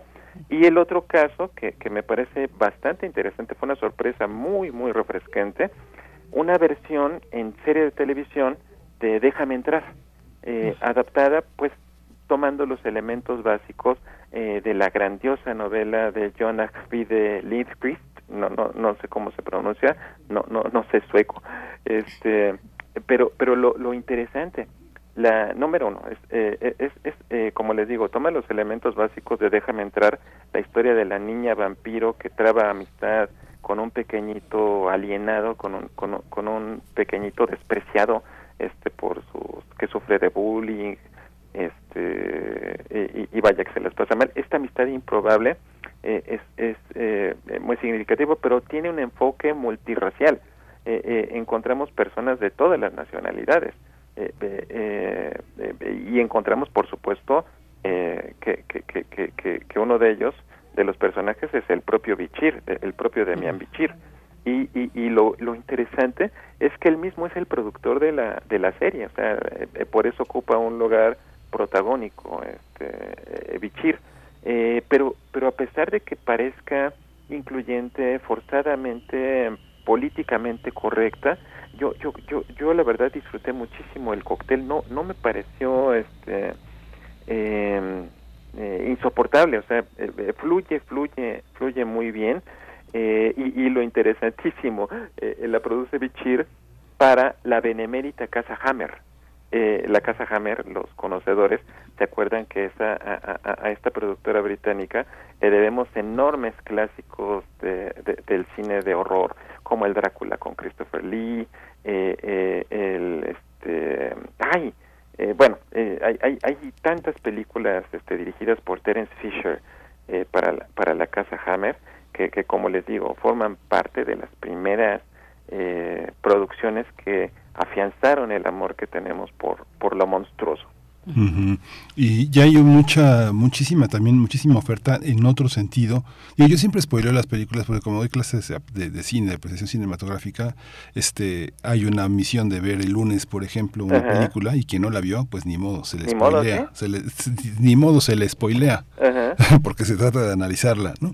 Claro. Pero bueno, para las masas eh, que están esperando con mucha sorpresa eh, cómo termina una película, eh, habría que ver también esta oferta que propone Movie. Movie, eh, Movie tiene una oferta con la UNAM, un convenio con, la, con algunas escuelas de educación superior en la que es posible estar, estar conectado. Y hay muchísimas películas. No sé si tú te has asomado a esta horror de Halloween, esta temporada que ofrecen esta semana Movie con Irbig, el descenso de Neil Marshall, Borman, ¿no? de Barmerdam. Hay una serie de películas, pero terriblemente dolorosas. Los buenos modales de Marco Dutra y Juliana Rojas de Brasil, El Príncipe de las Tinieblas de John Carpenter, que seguramente es, es una vieja película ya de los 80, Los demonios de Dorothy, este eh, eh, eh, Hellraiser, no sé si la viste, pero hay una oferta enorme, enorme en movie también para ver películas muy fuertes. Está Lucarda, está Pulso, Ah, grandioso. Ajá, este, de White Renderer. Hay, hay muchísima, muchísima, La daga en el corazón, este, ¿te acuerdas de González de Francia? Es una película muy reciente, eh, Titán de Ducournau de Francia también del año pasado, Thirst de Jungkook de Corea del Sur De también. Corea del Sur. ujú. Eh, una gran oferta, pero no son estas películas, este... Comerciales. No, no, no, es otra absoluto cosa, ¿no? Eh, eh, la verdad, creo Miguel, en, en el gran alud de, de, de plataformas y de streamings y todo eso que pues he- he contratado, la verdad, Movie es uno que no he utilizado. He escuchado excelentes eh, referencias de- de- de- de- del servicio, tú lo acabas, tú, tú eres una, una, una este, opinión más, pero definitivamente todos los títulos que tú acabas de mencionar también son básicos eh, para acompañar esta esta esta época y definitivamente no son comerciales. Tú acabas de mencionar el descenso de Neil Marshall. Eh, me parece una de las películas británicas eh, del nuevo milenio más ingeniosas, este, eh, eh, filmada eh, eh, únicamente este bueno son son son cinco protagonistas son cinco mujeres que se internan haciendo este espeleología en, en, en, una, en una gruta, en, en, en, una red de cavernas no exploradas y se encuentran con el horror en, en pleno. Es una gran película. Yo diría que tiene uno de los finales más mala leches que, que, recuerdo, eh, pero es definitivamente eh, eh, básica. Tú, tú acabas de decir muchos títulos. Afortunadamente hay una gran oferta, Miguel. sea en la televisión abierta, que, que, que, que, este, que, que la he visto, la veo muy mesuradamente, pero en la tele, los que tenemos el, el privilegio de la televisión de, de paga, hay una gran cantidad de, de, opciones. Eh, canales que dedican bloques, bloques, ciclos enteros de su programación a, presentar películas de, horror. Eh, como, como les digo, eh, afortunadamente hay esa gran cantidad de, de posibilidades. Eh, eh, porque bueno, en, en, otros momentos del año, este, en, en, me acuerdo un canal, este, en marzo programó eh, una semana entera de 24 horas de películas de Navidad. Eh, y esto, como si no fuera poco más adelante, unos meses después se lo repitió. Como dicen, hay gustos para, para todo. Pero, pero eh, yo en lo personal pienso que únicamente pasar en esta época películas de, de, de horror, de películas de miedo, debería de ser una costumbre sana que se, que se debería de continuar todo todo el año, debería de ser artículo de canasta básica. Así es, así es, querido Roberto Coria, pues ya nos alcanzó el tiempo y bueno, pues en la Cineteca en estos momentos se están proyectando por lo menos dos títulos de manufactura mexicana, que es Mal de Ojo de Isaac Esban. Isaac Esban, que he escuchado maravillas. Yo no la he visto y tampoco he visto Sanctorum, que es la segunda que quería recomendar. Esa es del 2019 y está ahora en la Cineteca. Este y, pues es una cuestión ahí que va fusionando cuestiones eh, pues actuales, hablando de los terrores, de los terrores actuales, de lo que nos da miedo. Eh, por supuesto la guerra contra la delincuencia organizada, pero también lo fusiona con tradiciones del pueblo mije, eh, donde la naturaleza pues cobra cobra un protagonismo interesante y mal de ojo, ¿no? Que dices pues mm, han dado buenas reseñas. Bueno, esto con temática de brujas a partir de la visita de dos hermanas a la casa de su abuela. No las he visto, pero este ayer nada más me fui a ver el documental de David Bowie, que por cierto está muy bueno. Pero, pero bueno, está la recomendación, Roberto Coria. Para cerrar, así rapidísimo, un último comentario que nos recomiendas. Pues, ¿Con qué te vas? Ahorita que tú abriste la puerta, querida, rápido. Vuelven de Isa López. Eh, es una gran película la, la, recomendó el propio Guillermo del Toro en su, eh, en su momento hace dos o tres años que, que, salió, pero, pero yo la veo eh, precisamente como una estupenda radiografía de lo que está pasando en muchos estados del norte del país, donde la violencia eh, de los grupos criminales tocan directamente pues a una a una pequeñita. Este y, y, y, como si eso no fuera poco, se tiene que enfrentar al horror de lo sobrenatural. Es, una gran película. Si, si pueden, eh, búsquenla y échenle, échenle un vistazo. Y pues, de veras, gracias por la, pues, por, por el, como les dije, por el espacio y por compartir este, pues, este placer hacia, hacia lo más esencial eh, que, que toca eh, a lo más inocente y maravilloso que tenemos todos, que es nuestra imaginación y nuestra capacidad de asombro. Pues muchas gracias a ti, querido Roberto Coria, por compartir, además con la audiencia en este espacio, donde siempre te esperamos con mucha emoción, Roberto. Muchas, muchas gracias. Un abrazo muy grande, amigos, y obviamente para todo el equipo y para todo el, auditorio de Primer Movimiento, y, también aprovechando, eh, ustedes conocen a, a, una tal Miriam Trejo, que por cierto hoy cumpleaños. Pues eh, eh, eh, qué maravilloso cumplir años el 31 de octubre. Dicen los, los, los, avesados que nacen bajo el signo de escorpión. Muy bien, grandioso. Un abrazote, Miguel, querido. Otro de vuelta, Roberto Coria. Pues bueno, ahí está. La Llorona también de Ramón Peón, 1933, que fue restaurada eh, y se reestrenó hace dos años en la Filmoteca. La Filmoteca la tiene bajo resguardo, pero bueno, también el cine mexicano, pues eh, todo lo que tiene que ver la filmografía del santo, eh, hasta el viento tiene miedo, a Lucarda que ya mencionabas, Miguel Ángel. Bueno, pues muchas recomendaciones para estas fechas. Nosotros vamos a ir con música. ¿Qué tienes por ahí, Miguel Ángel? Vamos a escuchar Wolfman Can't Come de Reverend Peyton Big Damn Band.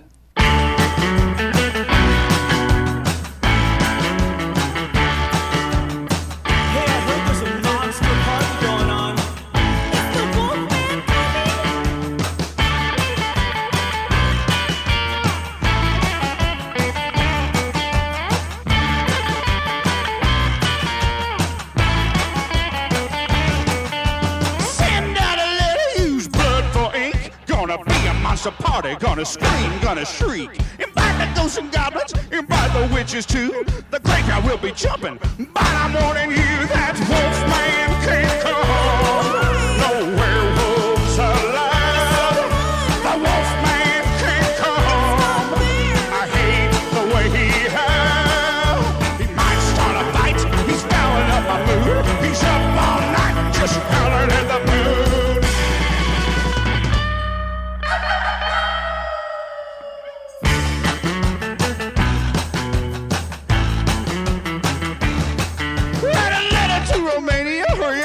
It out to my man in Transylvania, Dracula the Count.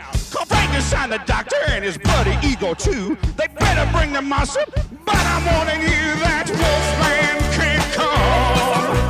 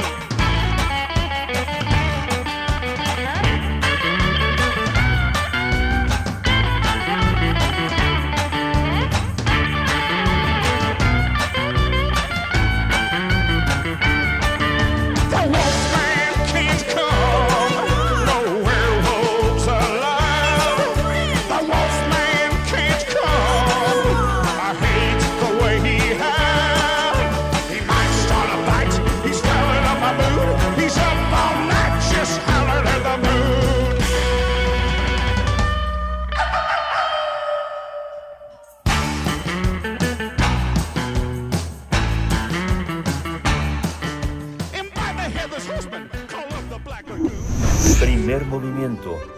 Hacemos comunidad en la sana distancia. Biosfera en equilibrio. Nos, nos encontramos ya en presencia de la doctora Clementina Equigua, bióloga, doctora en ciencias por la Facultad de Ciencias de la UNAM, con el tema de En busca de la pareja bajo el cielo nocturno. Se une a este festejo de Día de Muertos la doctora Clementina Equigua. Qué gusto nos da saludarte esta mañana, querida doctora Equigua. ¿Cómo estás? Muy bien, muchísimas gracias y igualmente eh, saludos y eh, pues estamos en esta época, como bien dices, Berenice, que son nuestras celebraciones de muertos, pero también la famosa celebración del Día de Brujas y uno de los personajes o muchos de los personajes icónicos de esta temporada siguen siendo los murciélagos. Entonces, bueno, eh, siempre parece que en el mundo de los murciélagos todo es misterioso, porque en realidad ellos conquistaron la noche. Lo lograron afinando su sentido del oído en lugar del de la vista, como tantos otros animales. Muchos se refugiaron en las partes más alejadas de las cuevas, ocupadas por pocas especies de animales. De remate, se colgaron del techo de las cuevas para dormir cabeza abajo durante el día. Pero el misterio se acaba cuando se tiene tiempo para descubrir lo que hay detrás de la vida de estos sorprendentes animales. Y siempre nos dan algo digno de contar.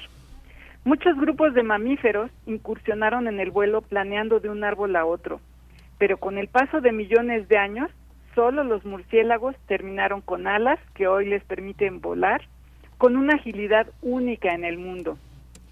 Así fue como a lo largo de su historia evolutiva, este fascinante grupo de animales dominó la noche. La noche de millones de años atrás fue el escenario ecológico en que las aves no habían incursionado. En ese tiempo, este misterioso espacio al que el ser humano le ha tenido miedo por su incapacidad de ver bien por la falta de luz, habría oportunidades únicas para alimentarse de polen, frutas, insectos, aves, mamíferos, peces, de una multitud de pequeños vertebrados más e incluso de sangre. Finalmente, los murciélagos conquistaron los cielos nocturnos de todo el mundo, con excepción de los polos y de algunas islas. Es en este mundo nocturno, místico y misterioso para los humanos, en el que encontramos historias evolutivas sorprendentes.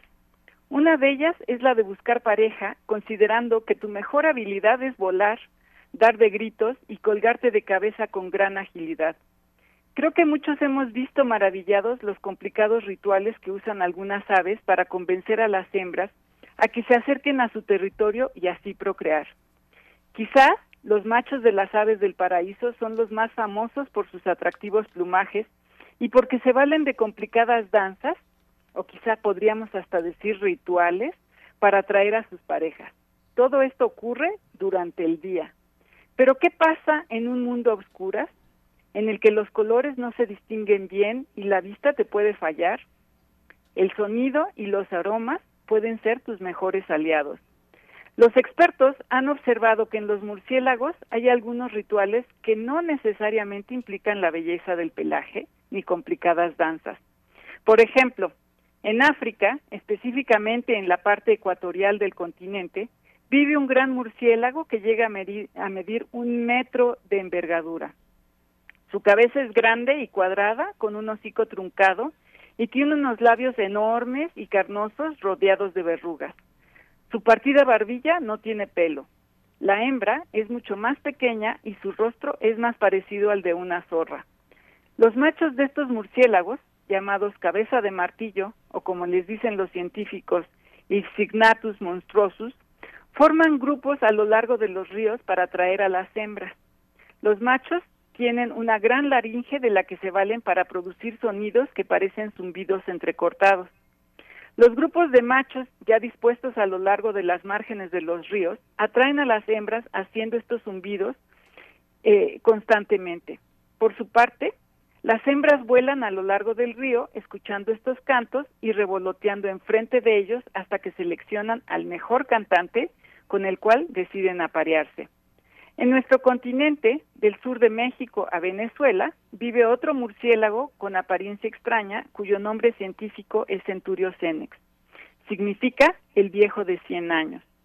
Todos los Centurios cenex tienen la cara llena de arrugas, como de viejito, pero los machos las tienen más pronunciadas con dobleces en la barbilla recubierta de pelos que esconde una especie de máscara que pueden extender hacia arriba y cubrir parte de su cara. Cuando ves estos animales en vivos, son tan feos que te caen bien. Estos murciélagos son súper difíciles de encontrar, pero Bernal Rodríguez Herrera, de la Universidad de Costa Rica, cuenta que un día él y su equipo tuvieron la suerte de descubrir no solo un animal de estos, sino un grupo de muchos a la orilla de un lago artificial en la provincia de Alajuela de Costa Rica. Como estos animales son tan raros y difíciles de ver, y este grupo parecía bastante tolerante a la presencia de la gente, aprovecharon la oportunidad para estudiar su comportamiento y así saber qué hacían tantos machos congregados en un área relativamente pequeña. Con cámaras y grabadoras ultrasónicas instalaron un sitio de observación durante 46 días, cuando el grupo de centurios se disolvió. Los machos se congregaban durante la noche y llegaron a observar hasta 30 individuos en unos 1.300 metros cuadrados. Lo que llama la atención del trabajo que publicó el equipo de Rodríguez Herrera en la revista científica Plus One es que los ruidos que hacían los machos cambiaban cuando detectaban otros murciélagos bajando bajo el dosel de los árboles. También que cuando había hembras, los machos emitían diversos sonidos, entre ellos algunos trinos, que a veces acompañaban con aleteos. Además, ayudados del pulgar, los murciélagos machos se subían y bajaban la máscara. El equipo de Rodríguez Herrera piensa que además de las señales sonoras y aleteos, las hembras posiblemente detectan ciertos aromas que pueden provenir del área de donde está eh, la máscara guardada. Todas estas señales posiblemente le indican a la hembra qué macho es saludable para con él procrear. Y pues en mis tiempos de adolescente se decía verbo mata carita, aludiendo a esta idea de que alguien con buena conversación seguramente tendría más posibilidades de conquistar a una pareja. Las historias que aquí les cuento confirman que en la naturaleza la, la belleza se mide de muchas maneras y una de ellas puede ser simplemente tu habilidad de cantar con suficiente emoción para convencer a la pareja que vale la pena acercarse un poco más.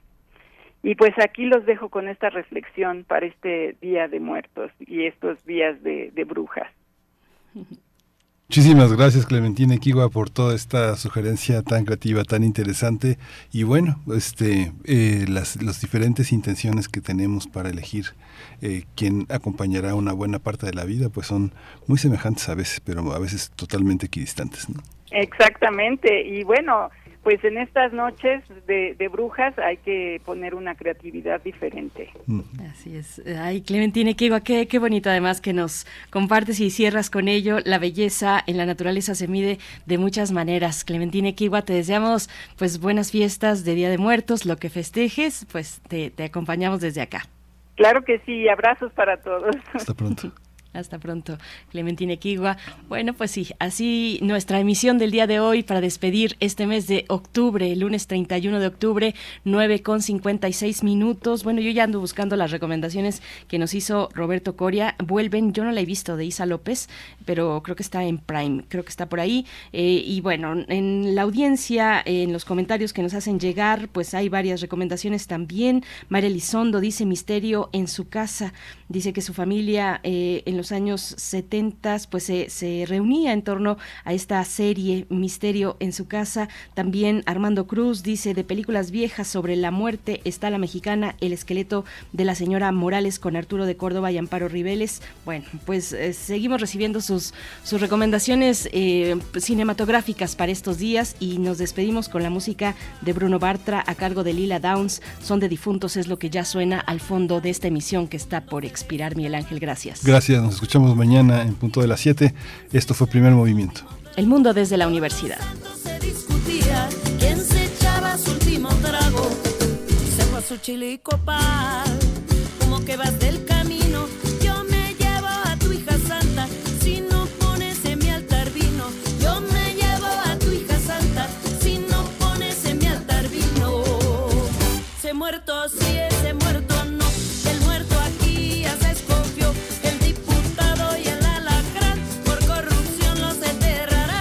mortazinha. Tá assim.